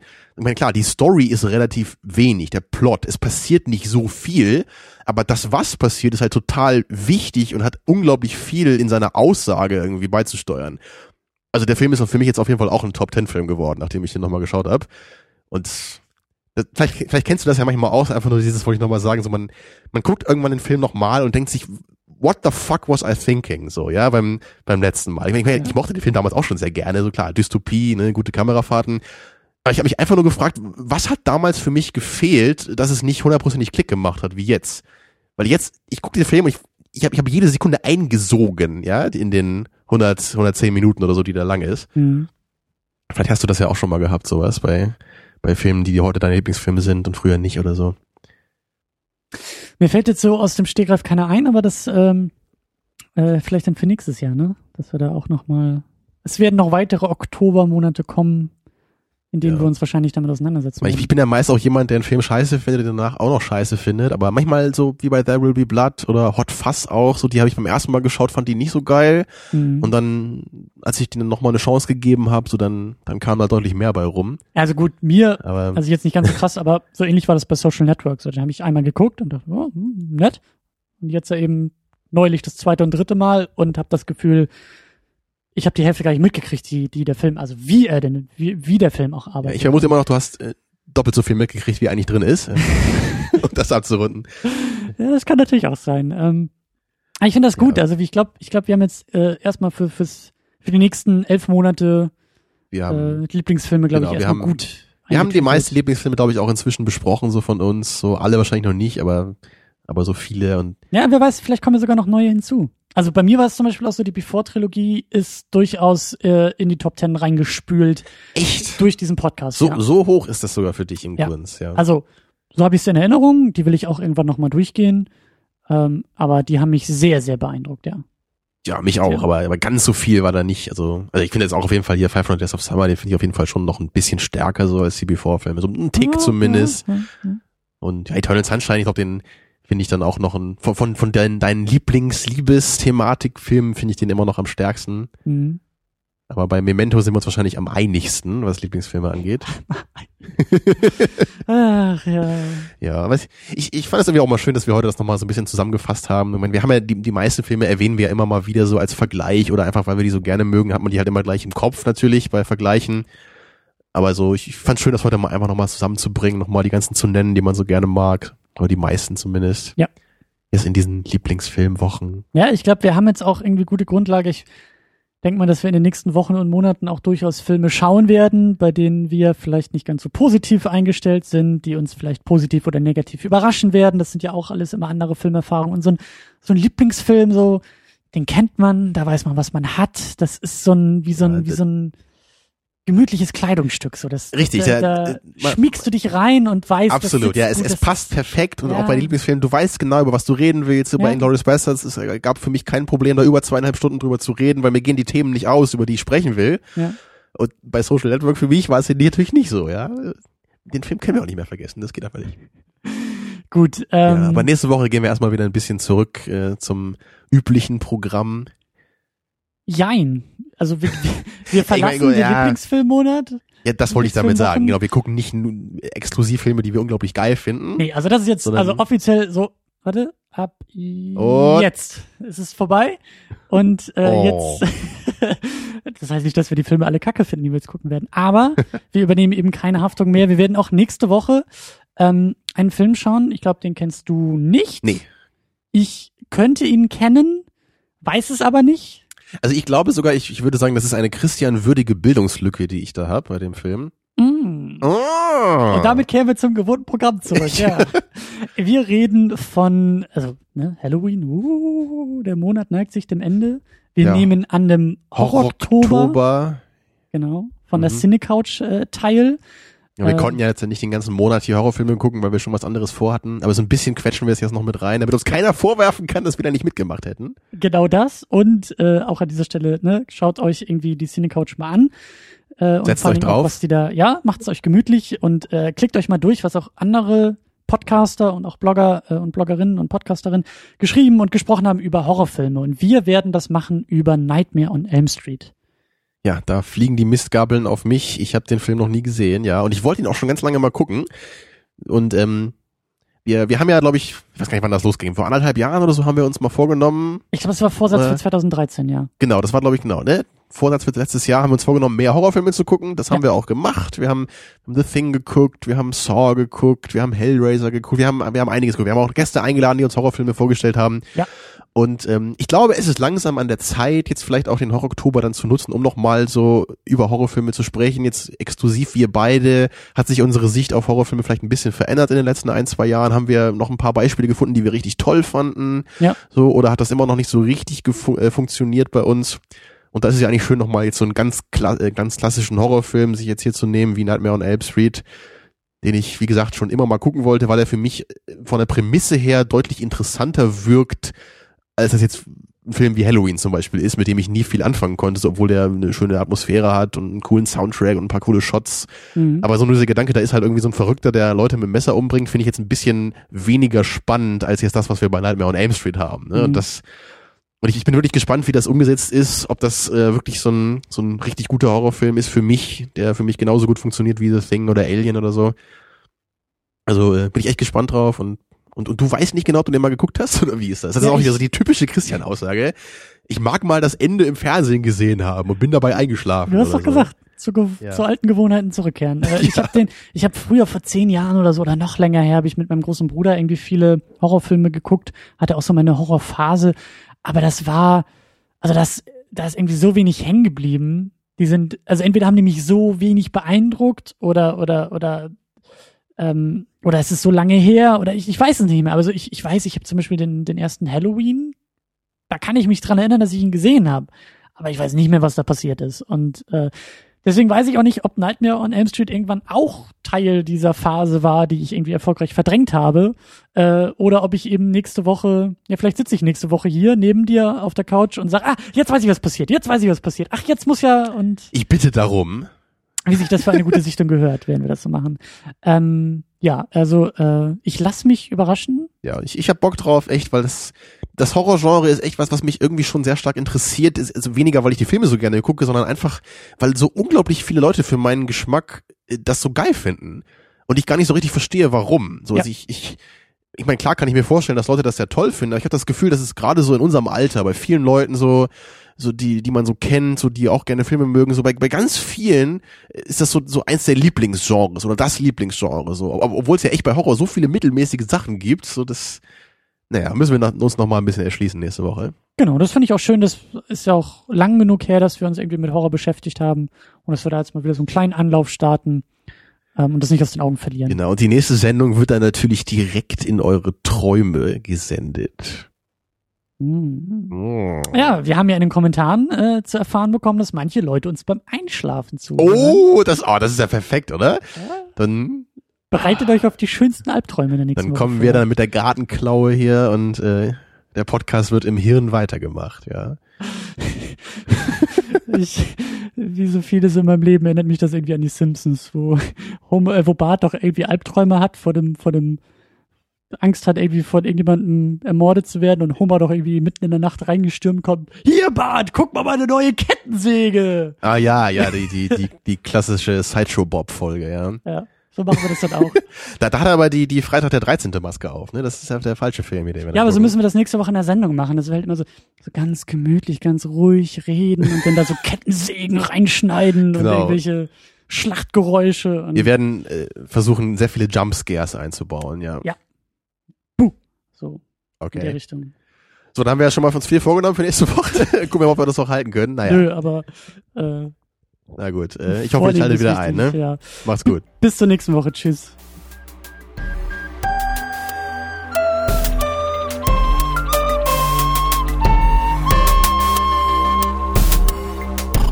Second Unit. Second unit.